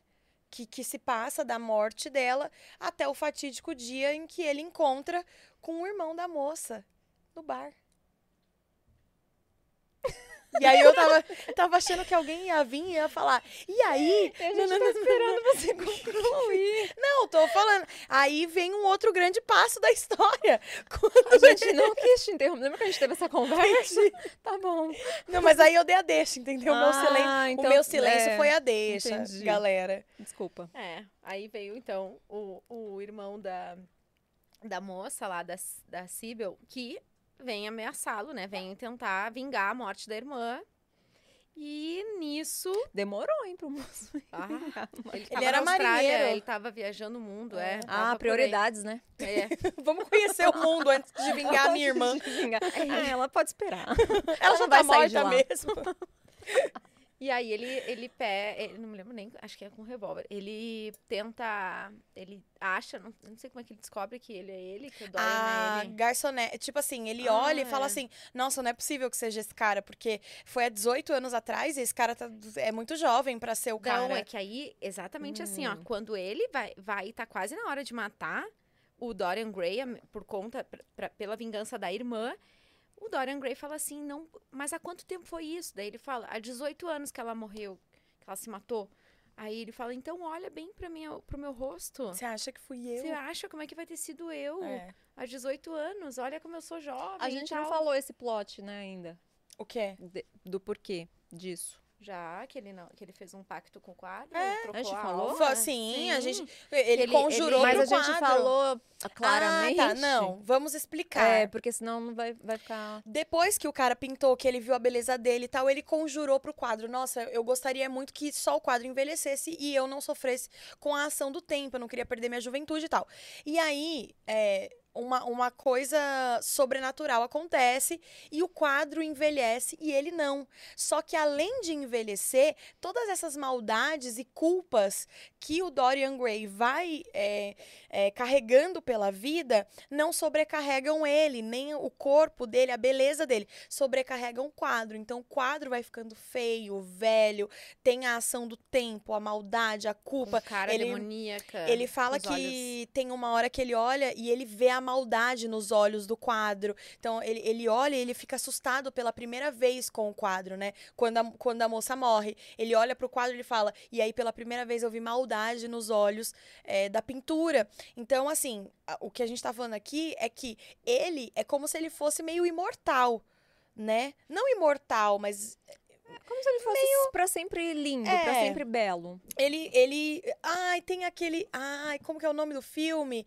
Tem um filme que é uma moça, a Adelaine, a história de Adelaine. Eu vou pesquisar aqui e já falo. Mas ela, ela tem isso. Ela nunca envelhece e ela, ela sente muita dor, né, na vida, porque ela vai perdendo as pessoas que ficam velhas e ela nunca Vampire fica. Diaries, Já falamos Vampire- disso. Verdade. Referência. E aí, quando chega esse fatídico momento, ele fala pro irmão dela: Como assim?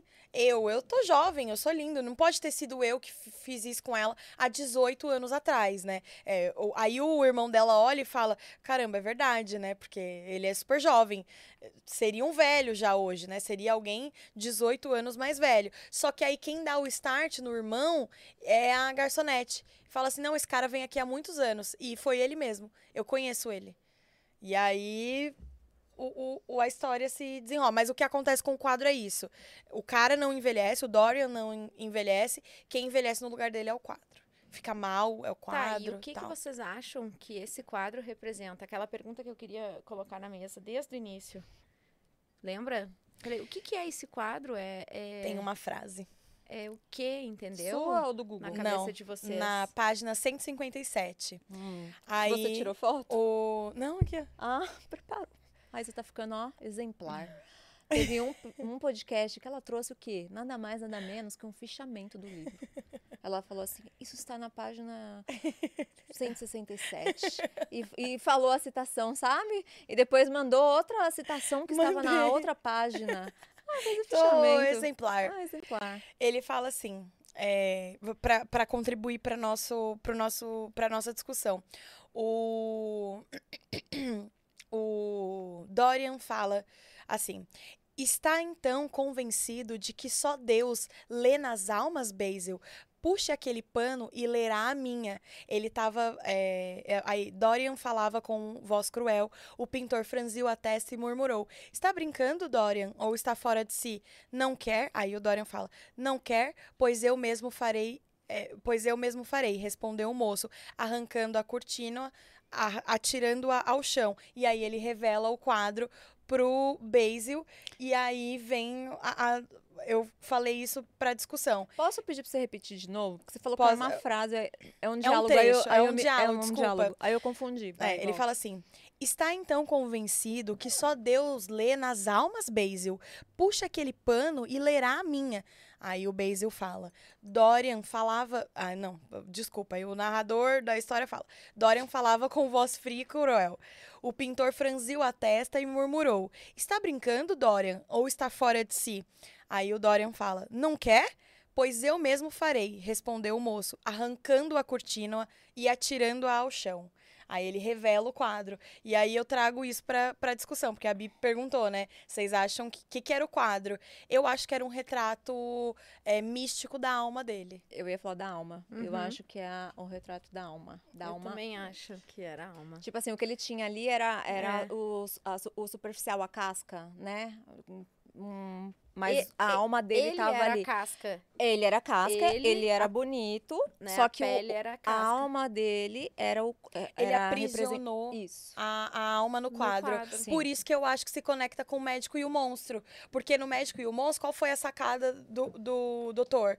Vou separar o que é mal de mim e vou ficar só com o que é bom. Só que chega um- momento que é que é impossível ele viver sem a parte ruim dele. Porque o mal acaba que toma conta do.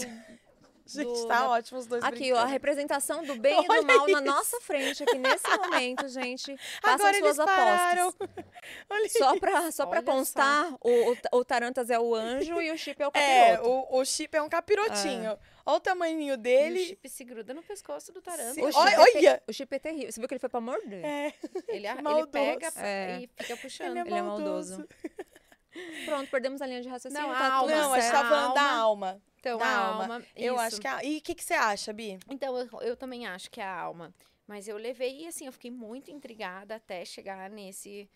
Nisso, sabe? É um suspense Porque ali, vai, né? o- vai o filme, não. Vai o livro todo, vai, É. né?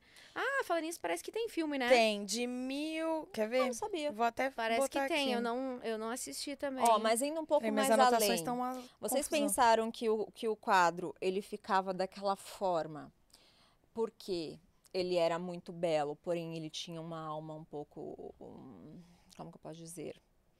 Corrompida? Ah, vai, podre. Não sei. Só para encerrar o assim. assunto do filme, é uma adaptação para o cinema de 1945 que tem o enredo principal, mas o final é diferente. Ele pegou só Ah, o conceito o- o dele, dele querer não envelhecer e deixar o envelhecimento para o quadro, mas o, É de 45? é 1945. Quem é? Tem, tem o diretor? Posso pesquisar aqui, mas não Não, não, não precisa. Eu depois só anotei. Só, só curiosidade. Tá. Então, mas eu acho que o quadro, sendo a alma dele, representava a verdadeira alma dele, assim. Então, é. porém ele, ele Que- envelhece, né? envelhece Fica e, degradado e tal. e está corrompida, assim. Não sei se é corrompida, não, acho que essa palavra não tá adequada, porque É. corrompida passa uma ideia de que era bonzinho e depois e mudou. ficou mal. É, eu acho que ele já era Eu- essa pessoa. Deu. Eu acho que foi mais ou menos parecido É. com o médico e o monstro. Ele quis separar, ele, ele pensou assim: poxa, se eu tirar, se eu ficar só com o que é bom. Então, o- que, que era bom pra ele? ali? Qual era o conceito de bom pra ele? Era beleza. beleza. Então, se eu separar, se eu ficar só com o que é bom e, E tirar tudo que é de ruim, o ruim vai ficar no quadro. Então, ele quis separar, ele quis se. se é, Entendi. Fazer essa, essa eh, divisão aí do bem e Isso, do mal. isso. Mas eu, eu, eu penso que, beleza, ele tinha esse conceito do o que era bom, que era beleza.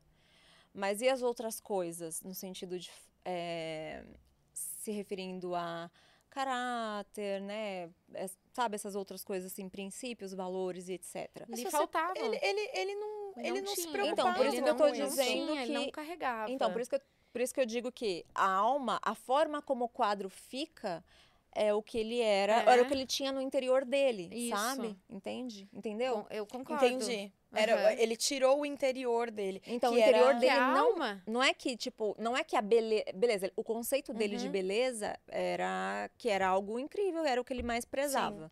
Porém, tem as outras coisas ali na nossa essência, certo? E ele tirou essa essência, ou seja, a essência dele não era das melhores. Por, na minha concepção. Uhum. Por isso Não, que a- o quadro foi ficando daquela forma, porque a essência dele não era, não era bonita, não era boa, sabe? Mas não necessariamente que Talvez uma por coisa isso é boa ele queria uma é separar mesmo. Porque ele já tinha consciência de que a essência dele não era, não era bonita. E aí ele falou assim: acha, será que essa minha essência ruim vai contaminar a ser, minha beleza? Pode ser que tenha sido uma fuga, né? Uma forma dele ter. Ele botou no, colocou no vidro e fechou a É. tampa e guardou, sabe? Tipo, isso por medo de confrontar a verdadeira essência dele, a verdadeira alma. Terapia, né? Pode Ele ser, devia sim. ter ido pra Agora tá terapia. fazendo muito Tomado sentido um- isso. Rives, Sabe? Tanto que ele vai lá, ele esconde, ele coloca no sótão, ele, ele colocou um pano. negócio. Ele, Ele- esconde por porque ele tem vergonha É, da essência É. Exato. É isso. Ah, Bah, eu amo a Bia. Bah, eu amo também. Eu acho bonito. A gente tava falando ontem sobre isso, né, a Isa? gente tava. Ontem, ontem eu falei assim, ontem a gente tava falando aqui. Agora eu vou falar, pro- se alguém não gostou do que eu falei, eu já vou falar aqui pra uma sulista. Porto Alegrense, Bi? Porto Alegre. Ontem a gente tava aqui também com um sulista, ele falou assim, aí ele começou a imitar a galera de Porto Alegre, mas sabe aquele sotaque, Sei, tipo, de paulista, de Moema? Aí eu falei, não, desse eu não gosto. É igual Da moca. da moca, Aham. não adianta, não gosto. Daí ele, aí ele falou assim, bah, mas na sinaleira, e não sei o que, não sei o que lá. Aí depois a gente tava aqui de noite, aí o Rick falou assim, ué, mas amanhã vocês vão gravar com a Bia, ela é de Porto Alegre. aí eu falei, não, mas a Bia não tem esse sotaque, não é possível. Não, mas em minha defesa, eu falei bem. Não, mas eu falei que eu não gosto do que é arrastado. Por exemplo, paulista arrastado demais eu não gosto. Sulista arrastado demais eu não constar- gosto. Só pra constar, Bia, eu falei que eu acho lindo. Olha que puxa saco, Mas eu falei. puxa saco. Não, mas é, é que o tem também, que nem tem aqui, sabe? Tem lá Mas é que também. fala, mano, de fui na certo, moca, é, Mel. mais puxado e mais carregado. Agora, Sim. eu também já tô há bastante tempo fora, né? Verdade, né? Suaviza um pouco mais. Mas, de qualquer forma, mesmo quando eu morava lá, não era esse sotaque que eu tinha, assim. Mas é, ma- é mais uma... Sei lá, é de- eu acho que é ou da região ou dos amigos, assim. tu Uhum. vai... eu acho que tem a ver com pega- os é, amigos. com, Também com- acho. Ah, eu enfim. pensei em alguém que tem um sotaque bem de paulistano supla. O Sim, supla ele é, é um símbolo então, disso, é, é o símbolo desse, Verdade. desse É- é paulistês, isso. assim, Da né? mesma maneira, tem o... Lá em Porto Alegre se chama o Magro do Bonfa. Tem até um personagem Sério? de humor. Ele era até da escolinha do professor Raimundo, que Olha. era um gaúcho, imitava o gaúcho magro do Bonfa, que é esse típico supla, assim. o supla igual ao Ah, magro entendi. do Bonfa, entendeu?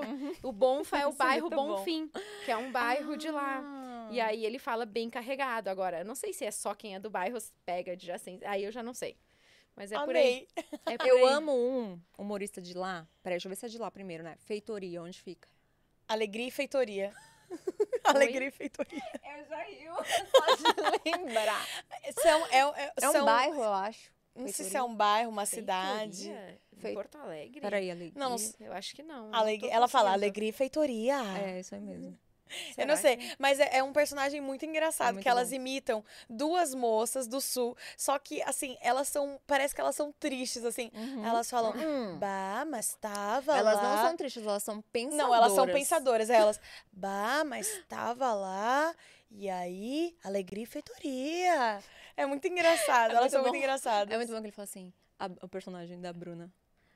Mas aonde que roda Eu isso? tava no YouTube? pensando No aqui, TikTok. com o meu Ah. pensamento de condição humana que eu tenho, que se você parar pra pensar, toda vez que um médico fala que você tá com virose, uma vendedora fala que a calça ficou. Parem. Aí ele conclui, porque é, um Ele pen- é uma pensadora, né? Aham. Aí ela conclui e fala. Parem de mentir pras pessoas. Sabe, tipo, é, E a- muito mais engraçado, outro fala assim, mas é muito bom. Bah, porque tu sabe que o vinho vegano é amassado com pé, né? Pé vegano. tipo, ela, ela- eles viajam demais, assim, é muito engraçado. Quando a pessoa não sabe do que a gente sabe, tá é. falando, não é engraçado. Sabe quando Igual você fala, a "Eu vou gente, te mostrar um vídeo muito a engraçado? gente mostrando pro Rick aquele dia, a gente Nossa. se rachando o Rick. Ele olhando assim que nem eu. Ele assim, ó. Tipo eu assim Não, ele tava pior. Não, tava pior. pior. Você tá com um sorriso simpático. Ele, Ele nem com assim, ó. sorriso simpático. Ele tava tipo, não entendi. Que muito isso? bom. A gente ficou Eu falei, humor. Ó, daquilo que a gente tava falando, eu separei outra, outro trecho Hum. Que eu acho que explica um pouco do pensamento. Aí o Dorian fala pro Basil. Cada um de nós, Basil, tem em si o céu e o inferno, retrucou Dorian com um gesto de desespero. Aí, ó. Na página 159. Dr. provar que eu li. Jekyll, Pra provar que Dr. Jekyll e qual é o nome do monstro mesmo? é o Hyde. Hyde. Mr. Mr. Hyde. Então ele mas fala... ó, olha isso, a gente já, já falou de três livros aqui no podcast que traz es- esse mesmo conceito, né, de dualidade. da dualidade do ser humano e quão é importante você, a gente ter essa dualidade, porque quando a gente tira a parte ruim e fica só com a parte boa, não existe, não funciona, porque É. a, a parte boa ela é tão boa que ela dá espaço para que o mal é, ocupe todo, né? A gente falou sobre isso, que às vezes a pessoa é tão boazinha que as pessoas se aproveitam, né, dessa bondade da pessoa e elas, é, é, enfim, fazem a pessoa de trouxa, né? E quais são os livros? O Príncipe e o Monstro? Não, zoando. é, o Maquiavel, o Príncipe e Maquiavel. o Monstro daria um bom nome de, O Príncipe- de Vamos livro. escrever, a gente vai investir Príncipe nisso e o aí. Monstro. É, Maquiavel, O médico é, e o médico monstro. e o monstro e o retrato de de Dorian Dorian Gray. Eles têm o mesmo um pouquinho da mesma Tem, pegada. tem assim. uma mesma aura, né? Fala Uma mesma da- lição. quando, quando a gente fala da dualidade, né? É que o, o Dorian Gray é, ele traz outras críticas, né? É, ele traz outras Também. críticas e ele, e ele tem, por exemplo, em O Médico e o Monstro, ele usa a ciência para separar o bem e do mal. Sim. Aqui, ele usa meio que o sobrenatural para separar o bem do mal, né? E o Maquiavel usa de toda uma estratégia política, né? É. Governamental para falar. Cara, se você não ama esse podcast, Se você puta não ama que esse pariu! podcast, meu querido, olha, não tem como não amar esse podcast, né? A gente traz muito conte- conteúdo. que é o Maquiavel usa da estratégia, né? É, Ele é, exato. tipo, pra separar o bem o o bem e mal. o mal. E Escolha ele é bom incrível. quando convém, e ele Escolha, é mal exato. quando convém. Gênio. Quem é o mais sábio dos três? Qual é a estratégia mais sábia? Na minha concepção, Maquiavel.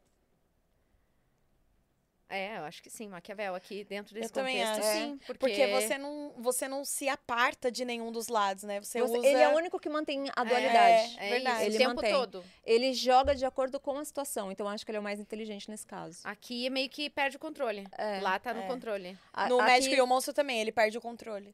Exato. Aí você vê, né, que... Então a lição, na, na real, é: não dá pra você separar o bem do mal. Você tem que aprender a conviver, com os Conviver. dois. Mas a gente, a Gestão, gente é já teve essa gestão. lição já há dois livros. Não, mas tô, tô falando de novo a lição. Pra tá- ela tá recapitular pra reforçando. galera. Tô re- reforçando. Ok, Isa. Re- hora da- Sabe quando você chegava na sala e a professora falava, gente, é hora da revisão. É isso, entendeu? Na revisão é. Teste de aprender- absorção. É.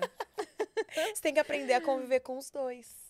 Tá vendo porque ler é mágico? É demais mais. mesmo. Não é incrível você, cri- você encontrar essas conexões? Vai, você, 100 reais pela terapia. Manda um pix aqui. Manda o Pix. Muito bem. Vamos nos encaminhando pro final, pra depois a gente fazer nossas impressões Ah, finais. eu queria ficar mais. Ah, Tá vocês muito que bom. sabem. Tô pelo horário A da Bia Bi, tô pensando. aqui a é. gente, né, deixa o convidado à vontade. Vamos dar mais vinho pra Bia? Mentira. Aquelas, vamos embebedar mais a Bi.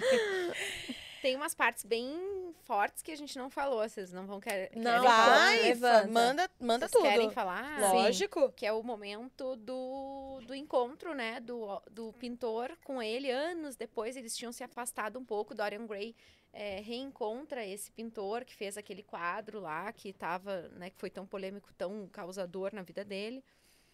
E aí? Vocês não se surpreenderam muito nessa hora? Você surpreendeu?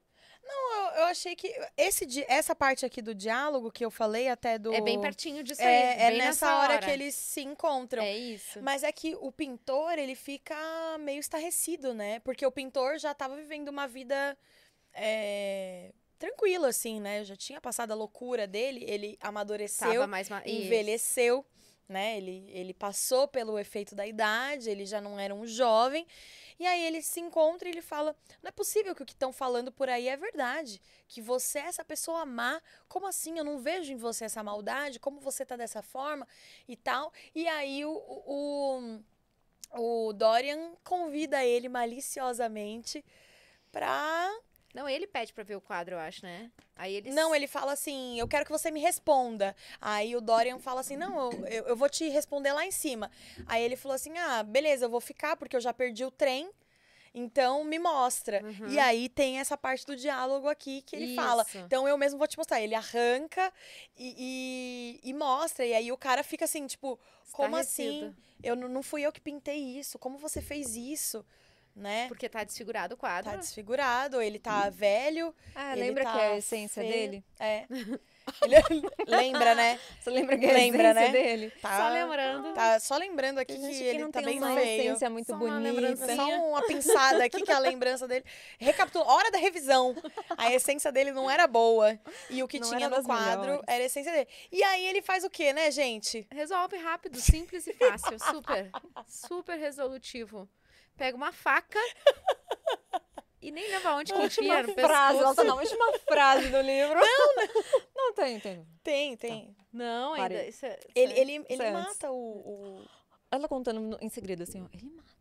Ele mata o pintor. Vocês falaram que era pra falar. vocês Não, É que eu achei, que, eu achei que ela tava nessa Não, última não, não, pode. não, não, não, É, não. Tá. Achei que ela Aí tava ele- nessa última Ah, frase. spoiler de tudo pode, só não pode, do último. Não, não, pode. Não, Ah, pode tudo. tudo. É que ela achou Ah, que você já ia encerrar o livro. É, eu achei que você Não, aí ele vai lá, pega uma faca e corta uma cebola pra fazer a sopa. Uma sopa com a carne do pintor. E ele simplesmente cabo mata do pintor. o autor da obra, É. que, segundo ele, é o culpado de todas as tragédias da vida dele. É. Não é ele não, Não né? é a alma dele, Não não, é é, a não, né? essência dele, Não. é a índole dele. Não, é, não Nada foram as disso. escolhas A de vida dele, não, a né? culpa é do pintor, É que, que capturou a imagem é, ali. a essência. É. Isso aí. E aí Ah, ele, ele vira um aí assassino. ele vira um assassino. E, a- e o quadro fica mais feio ainda, porque a maldade en- Aumentou. encarna mais ali no, no quadro. Isso aí. Manda no amigo limite. dissolver o pobre do pintor, coitado. Dissolver o pobre do homem. Ou seja, por mais que você tente separar o seu lado podre do seu lado belo, em algum momento a sua verdadeira essência ela vai ah, transparecer ali. Porque concorda que a essência dele estava ali no quadro? Vai, falando na nossa interpretação aqui, a essência dele estava no quadro. Então ele estava só com a, com a beleza ali, que era o que ele tinha de bom, entre aspas. E mesmo assim, mesmo ele, ele tendo toda a essência dele ali, é, como que eu posso dizer? Extraída. extraída do, do- do- de- dele, dele próprio, mesmo assim ele foi capaz de ter um ato de extrema maldade, né? Uhum. Agora, isso que tu falou, tu falou uma frase agora há pouco, tu disse assim, ah, o pintor que capturou a essência dele. Tu acha que o, que o pintor capturou a essência dele? Não, Acho acho que que, não, né? quando ele culpou. Foi só. É, acho que ele quis mas culpar ele não conseguiu capturar, porque ele não. achava que ele era um. Não.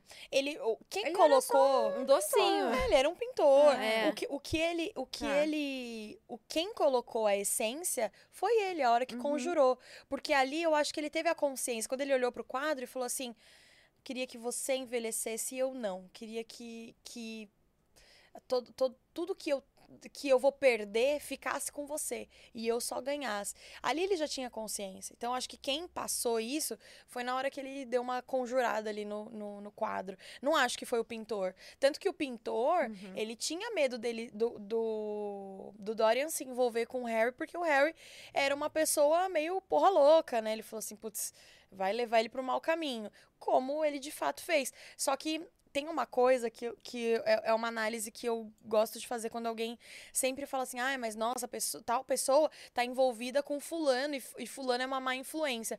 Só que você pode estar envolvido com uma má influência, só que se você for certo, se você for uma pessoa direita, eu acho que não tem má influência que te leve por um longo período de tempo para um caminho ruim.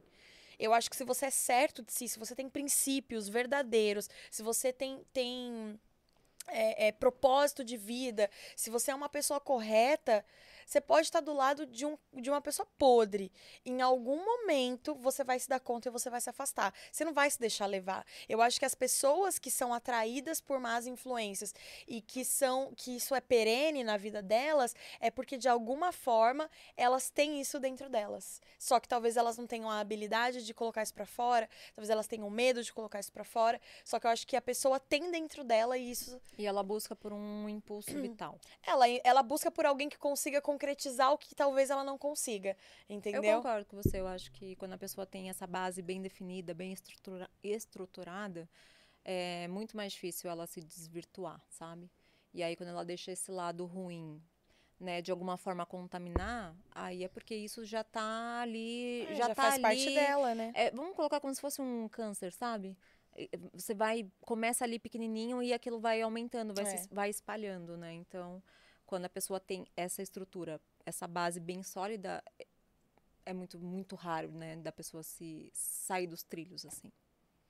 Apenas um pensamento alto meu aqui, gente, desculpa. É, não, mas eu acredito Mas muito é nisso. isso, não é sei, a não sei se você pensa parecido com isso, Sim, Bi. eu concordo. Exatamente. Acho que é isso, a pessoa tá se identificando, ou tá, tá confortável, né, pra ela aquilo ali, de alguma maneira. Ou porque ela se, se projeta, ou ela se identifica, Ou às vezes ela até gosta, né, da maldade. gosta.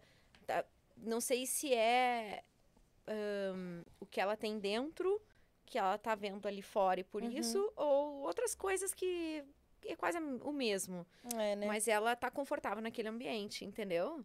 Aquilo conversa com alguma coisa que ela acredita, ou que ela, ou ela aprecia, admira, ou admira no outro que ela não tem, ou que ela tem, né? Uhum, assim, é. das duas, eu acho que uma.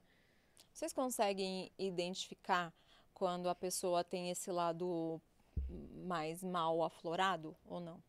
No, Eu na sou vida, Na Baiona. vida, na vida. Sou bobaiona. As pessoas. hum, Eu não. Ai, às vezes, sim. Acho que sim, algumas vezes. Mas eu acho que eu sou um pouco assim, quero acreditar que todo mundo, ah, não, acho que o princípio, vou acreditar que não, não é possível, não, a pessoa não vai fazer isso. É. Já já já tomei boas assim, sabe? Por não acreditar e achar não, não é possível, a pessoa tá A né, pessoa, não, não existe alguém não- que tenha capacidade de ter tomar. tal atitude, conduta, É, E etc. vem as rasteiras e aí que tu vê. E aí tu Uhum. ainda fica com dificuldade de ver. Já aconteceu comigo algumas vezes. Mas aí o tempo vai, a gente vai aprendendo um pouquinho mais, um pouquinho menos. E eu acho que eu consigo identificar. Pra mim é mais fácil identificar, talvez, quando não tá tão. Pessoas não tão próximas. Uhum, Quando é muito próxima, aí é mais difícil de ver. uhum. Acho que tu tem mais afeto, É, mais emoção, é. mais sentimento, mais envolvimento, né? É mais difícil. Também acho que é mais difícil. Quanto mais perto você tá da Quanto pessoa. mais a distância, melhor tu vê. né? Aí tu lê melhor o contexto. Também acho, concordo. Aí, vamos vamos vamos pro encerramento pra gente dar um- um panorama geral do que a gente achou do, do- da obra como um todo. Ok. Aí se passa, depois que ele mata o pintor, se passa aí um tempo, só que ele não consegue mais, de alguma forma, conviver com a maldade, né? Ele, ele, ele tá incomodado ali com a situação, né? Ele sabe que tem é, o irmão da, da moça tá atrás dele, porque a garçonete confirma, então o irmão da moça, né, tá ali de alguma forma na espreita tal. E aí ele fala, cara, eu, eu tô, tô cansado disso, eu quero, sei lá, vou dar um fim nisso, né? E aí ele, num, num ato desesperado, chega em casa e fala assim, quer saber? Eu vou acabar com isso, né? Vovô, ele pega uma faca e ele se mata. Só que aí acontece uma coisa muito louca, porque os vizinhos ouvem e as pessoas vão lá ver. E com o que, que elas se deparam? Essa é a minha deixa pra vocês.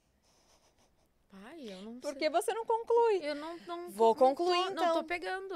Conclui. Aí quando as pessoas vão lá, o que, que elas veem? Elas veem um corpo extremamente velho, cheio de ferida, feio, desfigurado e um quadro com ele jovem, com ele como ele era. Que era como Antes. deveria ter sido. Mas ele não rasgou o quadro? Ele rasgou o quadro e se matou?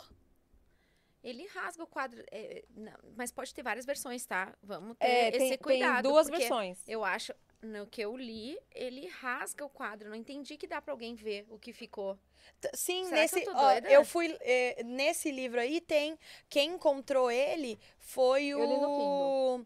Foi o- os criados que olharam o lugar e eles só reconheceram ele porque eles viram o anel. Dele morto. O meu acaba muito seco. Ó, a gente Quase tem duas. não tem detalhes uma coisa- do uma- fim. Ah, será que você pegou a meu tá versão da muito seco. Porque, ó, quando LPM. ele. Peraí, deixa, deixa eu só falar um, um ponto aqui. Fala aí, eu vou Quando ele, aqui. quando ele escreveu esse livro e foi para a editora, a própria editora, editora achou bem pesado várias coisas e, e editou, sem falar com ele. Então, quando eles publicaram a primeira versão, Uhum. era uma versão é, censurada. É, Foi uma versão bem menor do que a original. Aí depois ele escreveu o original que ele queria que tivesse sido de fato publicado, né? Que foi veio depois. Então é muito comum a gente comprar. Tem as duas versões, né? Para comprar tem a versão que é a versão censurada e tem a versão que é a versão original do Dorian Gray, que era o que ele gostaria que tivesse sido publicado desde a primeira vez, porque ele não soube dessa censura. Ele só soube depois que ele viu que já tinha sido publicado. Ó, eu vou falar. é, na verdade, ele aqui também, ó. Dorian Gray correu o olhar ao redor, viu a faca que lhe servia para apunhalar Basil, cintilante e limpo. Mataram, é, mataram o pintor, mataria o quadro e tudo que significava. Aí, beleza, ele matou o pintor. Depois, ele empunhou, pôs a faca e, trans, é, e transpassou o, qua- o retrato. Realmente. Só que aí, no final, a última frase é: ao entrarem na sala, aí ele tá falando, tá narrando que os, os, Os criados. Uhum. ao entrarem na sala, viram na parede o magnífico retrato do amo, como eles o tinham conhecido em pleno apogeu da sua esplêndida mocidade e beleza. No chão jazia o cadáver de um homem em traje a, em traje a rigor, com sua faca cravada no peito. Ele estava lívido, enrugado, repugnante. Só pelos anéis é que os seus criados conseguiram identificá-lo. Hum. Então, toda aquela feiura que estava no quadro, quando ele deu fim à vida dele, foi que aquilo que ele envelheceu e o quadro ficou aquele espírito ruim, aquela alma Uhum. voltou, né? Aquela alma foi embora é, e o quadro voltou a ser o que ele era. É, não, tá aqui também, assim, é, até aí vai. Tipo, de- deitado, fisionomia horrenda, depois de examinarem eh, os anéis, só então reconheceram. Olha que loucura, olha, essa LPM. tradução é diferente. É, é da LPM, a minha Ah, editora. tá. Ah, muda, muda. Cada essa editora daqui é diferente. tradução é feito. É, Editora Nova Fronteira, diferentes. essa daqui. Uhum. Tradução Marina Guaspari. Qual que é? Quem que traduziu a sua edição, Bia? Deixa eu ver aqui. Deve ter lá no comecinho. Essa daqui Aqui é eu pela li, eu li no Kindle. Marina Deixa eu Guaspari. ver o meu, Eu li no foi. Kindle também, mas tem muitas versões É, no tem Kindle. muitas versões, muitas. Vocês sabem que o, o, o prefácio desse livro foi ele dando uma resposta, né, para os críticos da época. Que criticaram demais o livro, que tinha ele só sete capítulos e Ah, ele ele acabou com 22, né? Porque os críticos da época, ele foi publicando esse livro como se fosse em partes em, em uma revista, depois ele foi publicar como livro. Só que a crítica fez críticas horrorosas ao livro tal. Ah, mas por que disso? Por que daquilo? Aí ele foi acrescentando capítulos até o livro ficar da forma com que os críticos queriam. Onde que você viu essa info? Acho Você que foi na pesquisou? biografia. Na biografia? Porque eu vi essa mesma. Olha que loucura, a gente pesquisa as coisas e vê, vê coisas diferentes. Que isso que eu acabei de falar. A editora que. hum, que tirou, né, várias, censurou, então Ah, reduziu. não. Realmente, re- é- é- tem partes censuradas, mas o livro tinha sete capítulos. Só que no final acabou com mais capítulos, Sim. entendeu? Sim. Só que mesmo assim a editora tirou algumas partes, porque eram partes principalmente polêmicas, assim, da Então, sexualidade mas ele nem tal. soube disso. Eles, É. eles pegaram, Sim. editaram a obra dele e publicaram, nem É. falaram com ele. Aí depois Mas ele tem veio com a- versões sem censura, tá? Tem. Tem, tem, tem. tem Você versão... tava aqui? Ah, eu tava prestando atenção aqui, desculpa. Tô brincando. Eu tava lendo, sorry. Sorry. Eu vim, Ó. eu juro, eu tava aqui. Eu vi, Eu fui, eu, eu tava. fui, eu Ó, gurias, a tradução de José Eduardo Ribeiro Moretson. Ah, boa. Porto Alegre LPM. Deixa eu chegar aqui na minha aqui. Eu tô na última. E, e tem, eu Pera. vi que também tem uma versão pra jovens que tá mais leve, mais branda, Hum. mas acho que tá, não, não, não sei se necessariamente poderia ser chamada de censurada ou adaptada. Acho Se que seria tá pra jovem, deve estar com uma linguagem mais É. tranquila, né? Pode Bem ser. mais leve. assim. Mas é engraçado, né? Porque pra Como se o juventude... jovem não fizesse. Não, pra Ai, meu juventude de hoje é um assunto Quanto bobo, mais né? Corriqueiro. é, mas assim, quanto mais cra- É. escrachado no sentido de se tiver palavrão, pa- palavrões igual o laranja mecânica, mais eu acho que É. a juventude se conecta. Se identifica porque também, eles, acho. eles usam uma linguagem é, diferente, um dialeto próprio, né? Bom, vou pro nosso quadro, que a gente tanto ama aqui.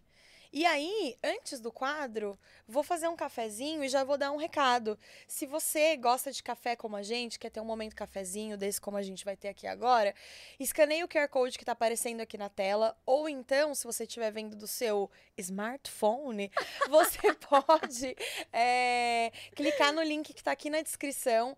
Aproveita, vai lá pro site da Mercafé, que é o e-commerce da Três Coração. Da Três Corações. Três Coração. Oh, meu Deus. A dicção de milhões.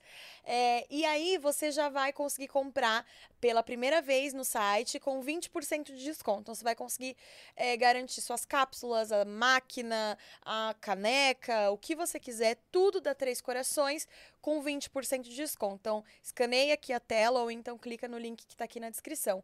Enquanto eu faço o cafezinho para vocês, Bi, o que, que você quer? Nós temos aqui, nós temos um cappuccino de avelã, nós temos um café mais fraco, um café mais forte. Um café E- mais fraco. Você quer mais fraquinho? Tem descafeinado. Não, pode ser um café Pode mais ser mais fraco? Uhum. Tá. Vou fazendo o cafezinho enquanto vocês eu falam vou aí. pegar um refilzinho que Olha a Vicky só. vai me dar. Pode Eu Vicky. tava, eu coloquei no Google imagens pra ver Dorian Gray, só pra ver como é que estão todas as imagens que aparecem dele. Ele era bonito, né? Aham. O- E ó, o- ó, Dorian? tipo, O Dorian era gato. Ah, era. Mas e A sempre a aparece gente não falou metade, ele morreu, metade, né? geralmente. É, vamos falar. O rosto Olha. metade, metade. Como não falamos como ele morreu? não, Não. O, o, o, Ah, O Oscar Oscar Wilde. Wilde. Tá. Não, só tava olhando a imagem do Dorian, Nossa, porque tem tanta de novo. capa. Eu gostei desse coral. Vamos falar. Um, dois, três. Oscar Oscar Wilde. Melhor é a gente. Oscar Wilde. Wilde. Eu não sei quem é pior, se sou eu que peço um negócio desse ou se vocês que fazem. E a gente passa. Ai, gente. Aqui é pau pra toda hora. Aqui a gente não fala não pra nada, né, Isa? A gente faz tudo. Mas sempre tem a imagem dividida o rosto, geralmente é envelhecido e a metade. Deixa eu ver, Bia, vira Ó, aqui.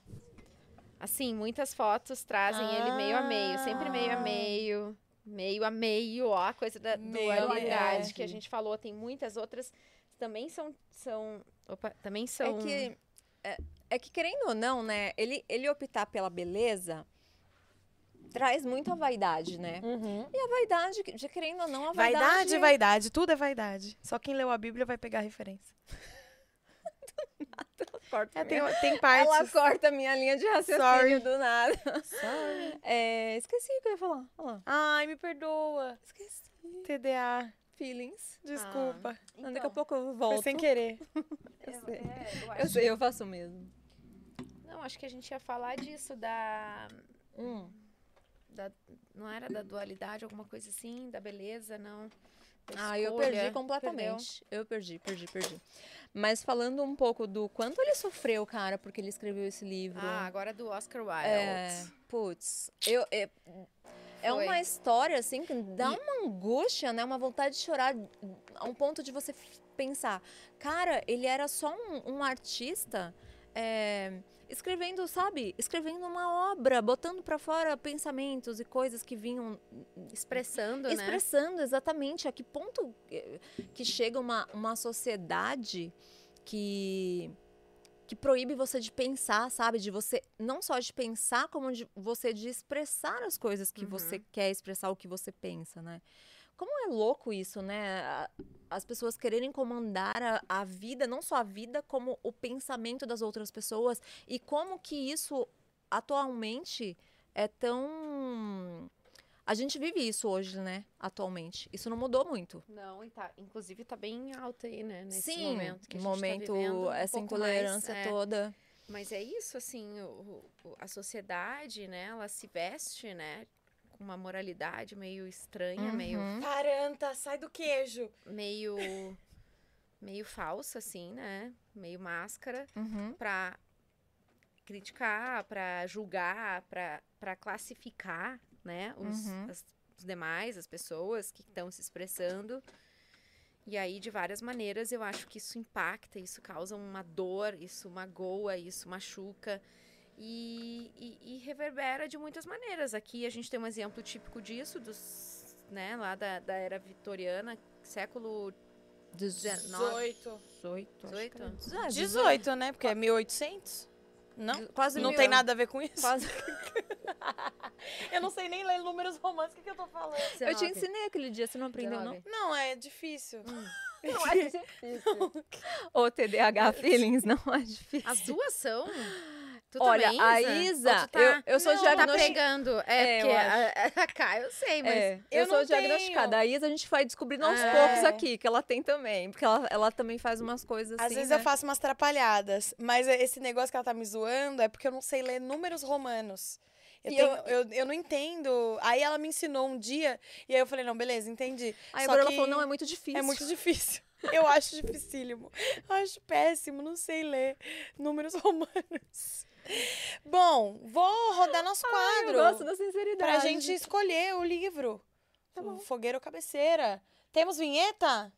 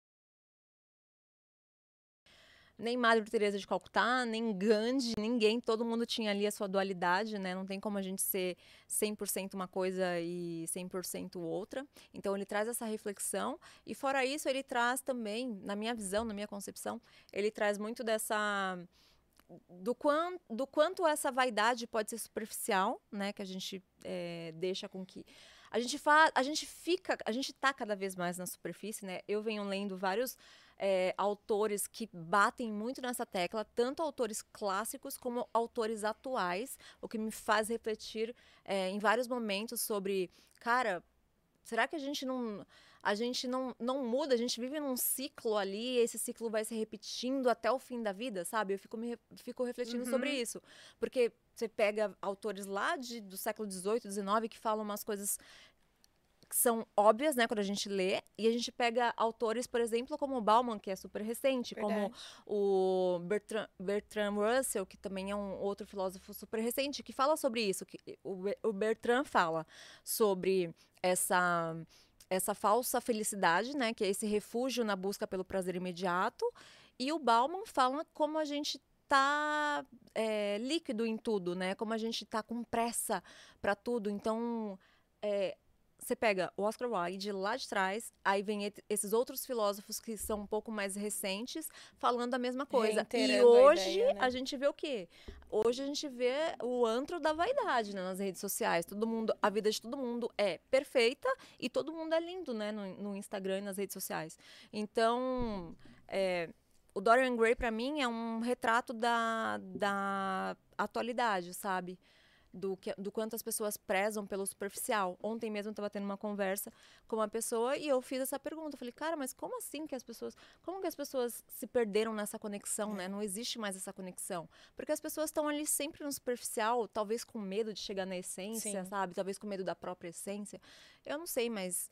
É, para mim, o Dorian Gray é um, é um, um personagem que sem querer, sabe? Não sem querer, vai. O Oscar Wilde quis dar uma lição, mas ele acaba se tornando uma gran, um grande ensinamento, sabe? Dá para você ter, tirar grandes lições, mesmo ele não tendo um final que a gente está acostumada, né? É, dá uma de... sensação que ele ele deu a lição, com certeza, né? Uhum. Mas ele, ele o fez de uma maneira não óbvia e não Exato. esperada e trivial. Que eu né? acho genial. É. Porque faz o quê? Faz com que a gente pense mais. Né? Exato. Né? Faz a, a, não entrega gente... de bandeja, sabe? É, e que a gente fique ali incomodado. Tipo, tipo assim, vai, vai deixar assim, ele vai, vai continuar acontecendo Aí você pensa o quê? Você fala... aí você, quando eu vejo algum final, é, assim, triste, um final que não teve, não teve pelo menos uma transformaçãozinha de positiva no personagem principal, eu falo, cara, mas a vida real, ela é assim, é. sabe? A vida real, ela não tem essa de te dar um finalzinho feliz, é. porque, sabe, tá tem, pra aliviar é, um pouco da Não, da a vida história. real é isso. Então, quando eu encontro obras assim como a do Oscar Wilde, essa que eu não li outra dele, mas é, o retrato de Dorian Gray, eu vejo isso, eu vejo mais um retrato da vida real, sabe? Olha, a vida é assim, às vezes você pode morrer sem se dar conta do quão é, ruim, sei lá, ou o quão errado ou o quão escroto você está sendo na sua vida.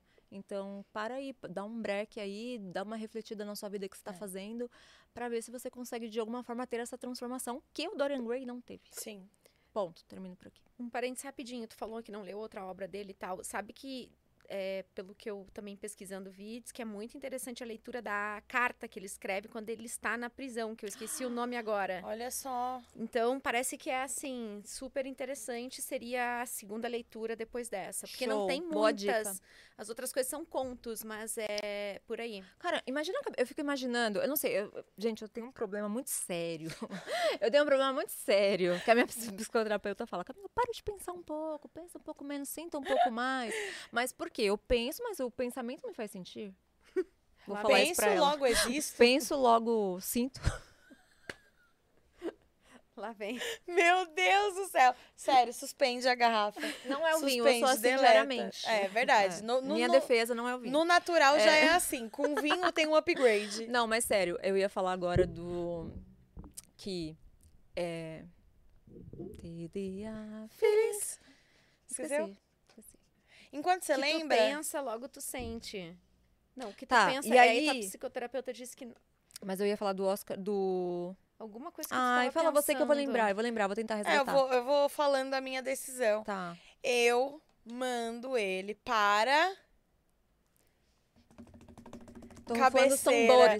Gente, não tem como não mandar esse livro pra cabeceira. Por quê? Cara, ele é muito bom e eu acho que traz. essa- Você falou um negócio que, na hora que você falou, falei, puta, é, é isso. É essa coisa da gente valorizar o que realmente importa, não só a beleza, não só a superficialidade da vida.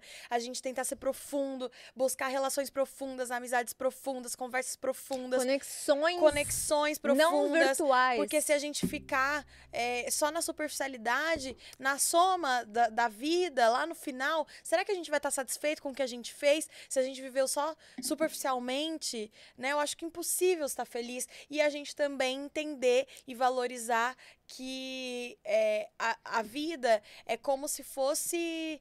É, é, é um, é um gráfico que se cruza, né? Tem hora que você está muito, jo você tá muito jovem, mas tem pouca maturidade. Não, você está muito jovem, mas tem pouca maturidade. Quanto mais maturidade você tem, menos jovem você é.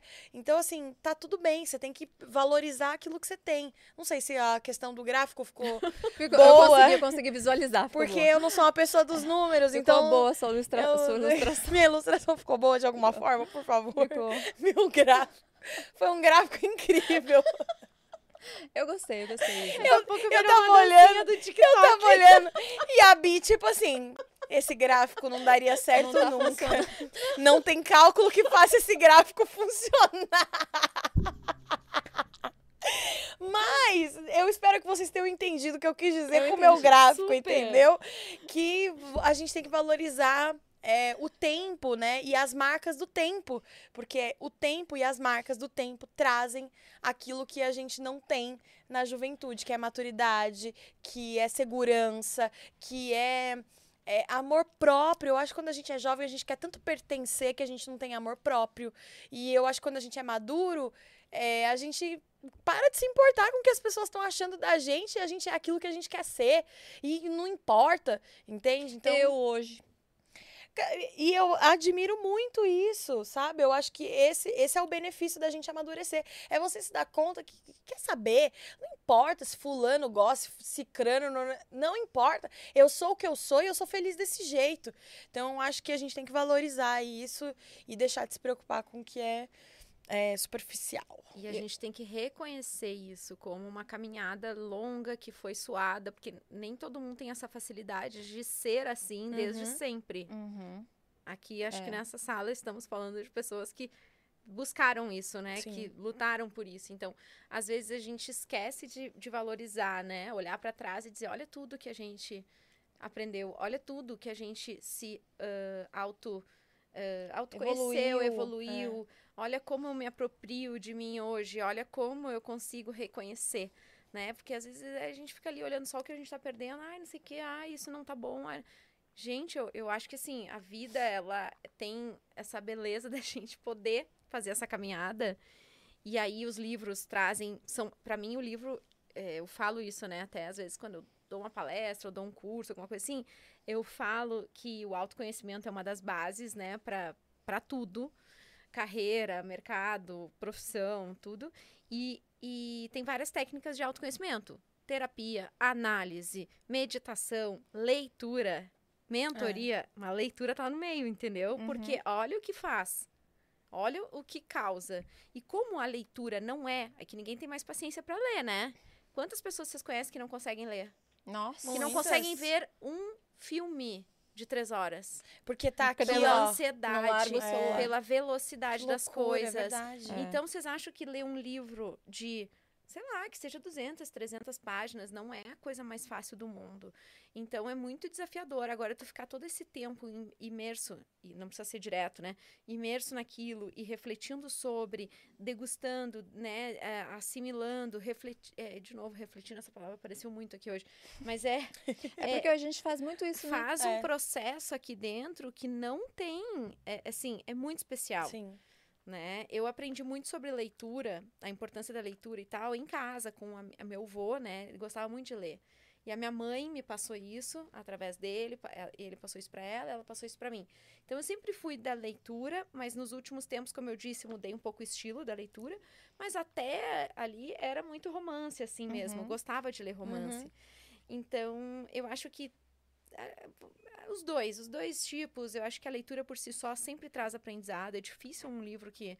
O livro que não traz, geralmente eu paro na página 50, acho que eu comentei isso até no Uhum. outro. Uhum. Mas é, é, é- é- faz parte, ajuda e corrobora nesse processo do autoconhecimento. Com certeza. E às vezes a gente acha que não, que tem que ter, que tem que gastar para fazer autoconhe- para mergulhar em autoconhecimento. É. Não, tu pode fechar os olhos e meditar, tu pode pegar um livro e ler, né? Tem, tem livros de graça, tem um monte de coisa Se interessante. conectar com você mesmo, É, né? porque de- tu se conecta ao fazer isso, né? É porque é, é, tá intrínseco, né? Uma coisa é você pegar uma, uma obra como essa do Oscar Wilde, cara, não, não tem como você não ter um momento de reflexão, sabe? Esse momento de reflexão, ele caminha junto com, a- com a leitura.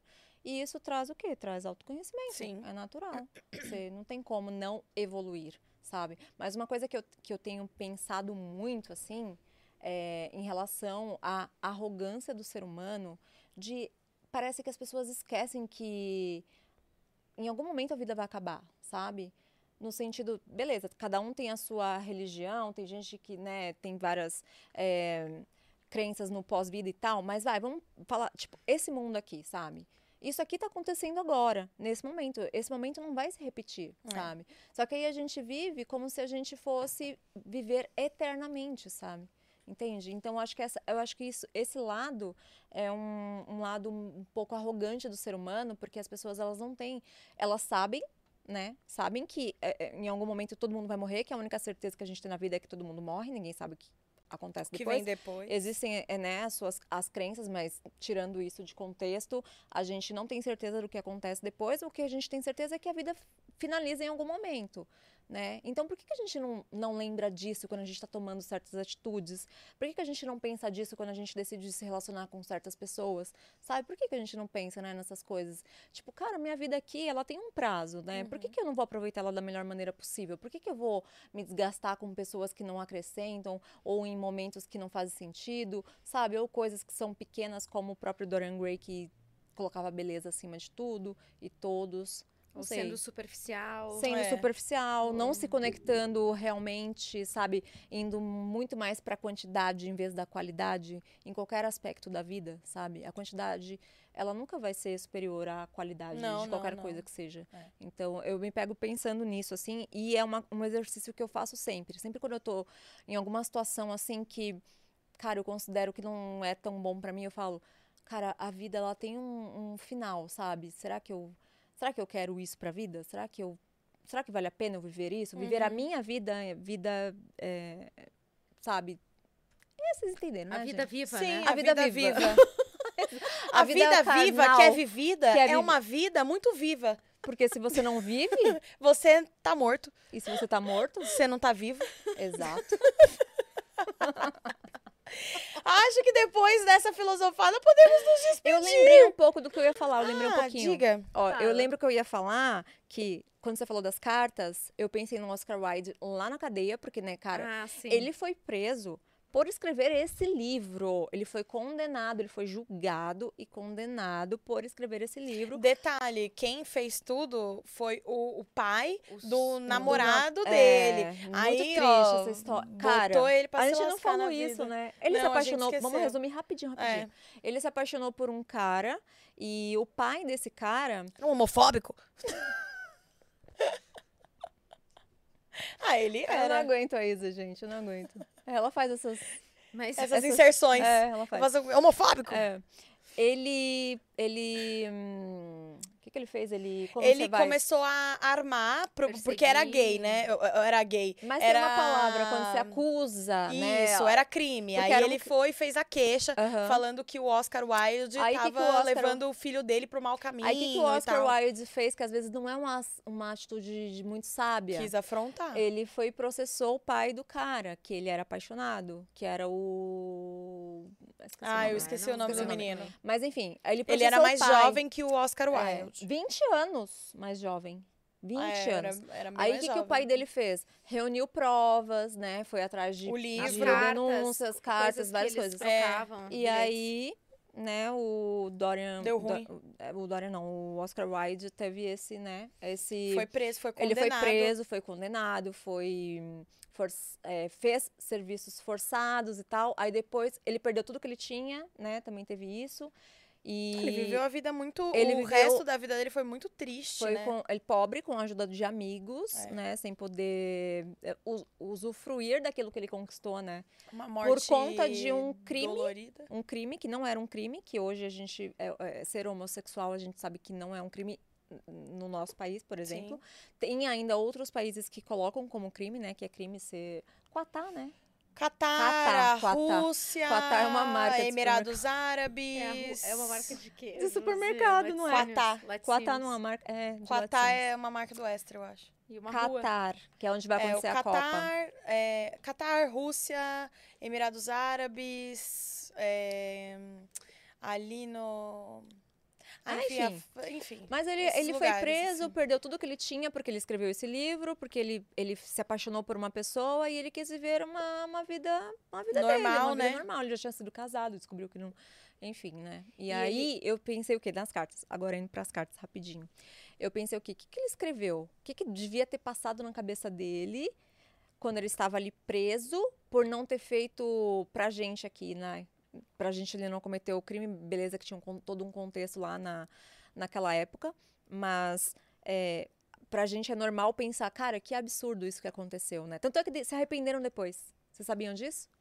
Cem anos depois ele foi, tipo, é, inocentado. Hoje ele tá Tanto que ele preso foi- em... Hoje ele tá preso. No céu. Quando ele morreu, ele ficou, tipo, numa cova sem identificação, É, ele praticamente. Foi enterrado como indigente. É. Horroroso. Aí, a- aí depois assim, tiraram ele de lá e hoje ele tá enterrado em um- Paris. Quem quiser visitar o túmulo de Oscar Wilde. Um grande Paris. artista ter tido esse fim trágico. muito triste, é muito triste. né? O livro É dele um- tá entre os 150 clássicos, né? Isso. Da literatura mais recomendados para se ler antes. Não, e ele também teve uma coisa, eu achei, quando eu comecei a pesquisar sobre a vida dele, eu achei bem fascinante a vida dele. Porque ele era inteligentíssimo, ele era um cara que era magnetismo. Sabe aquela coisa que a pessoa, quando a pessoa tem um magnetismo? Ele tinha esse magnetismo, pelo que eu pesquisei sobre ele.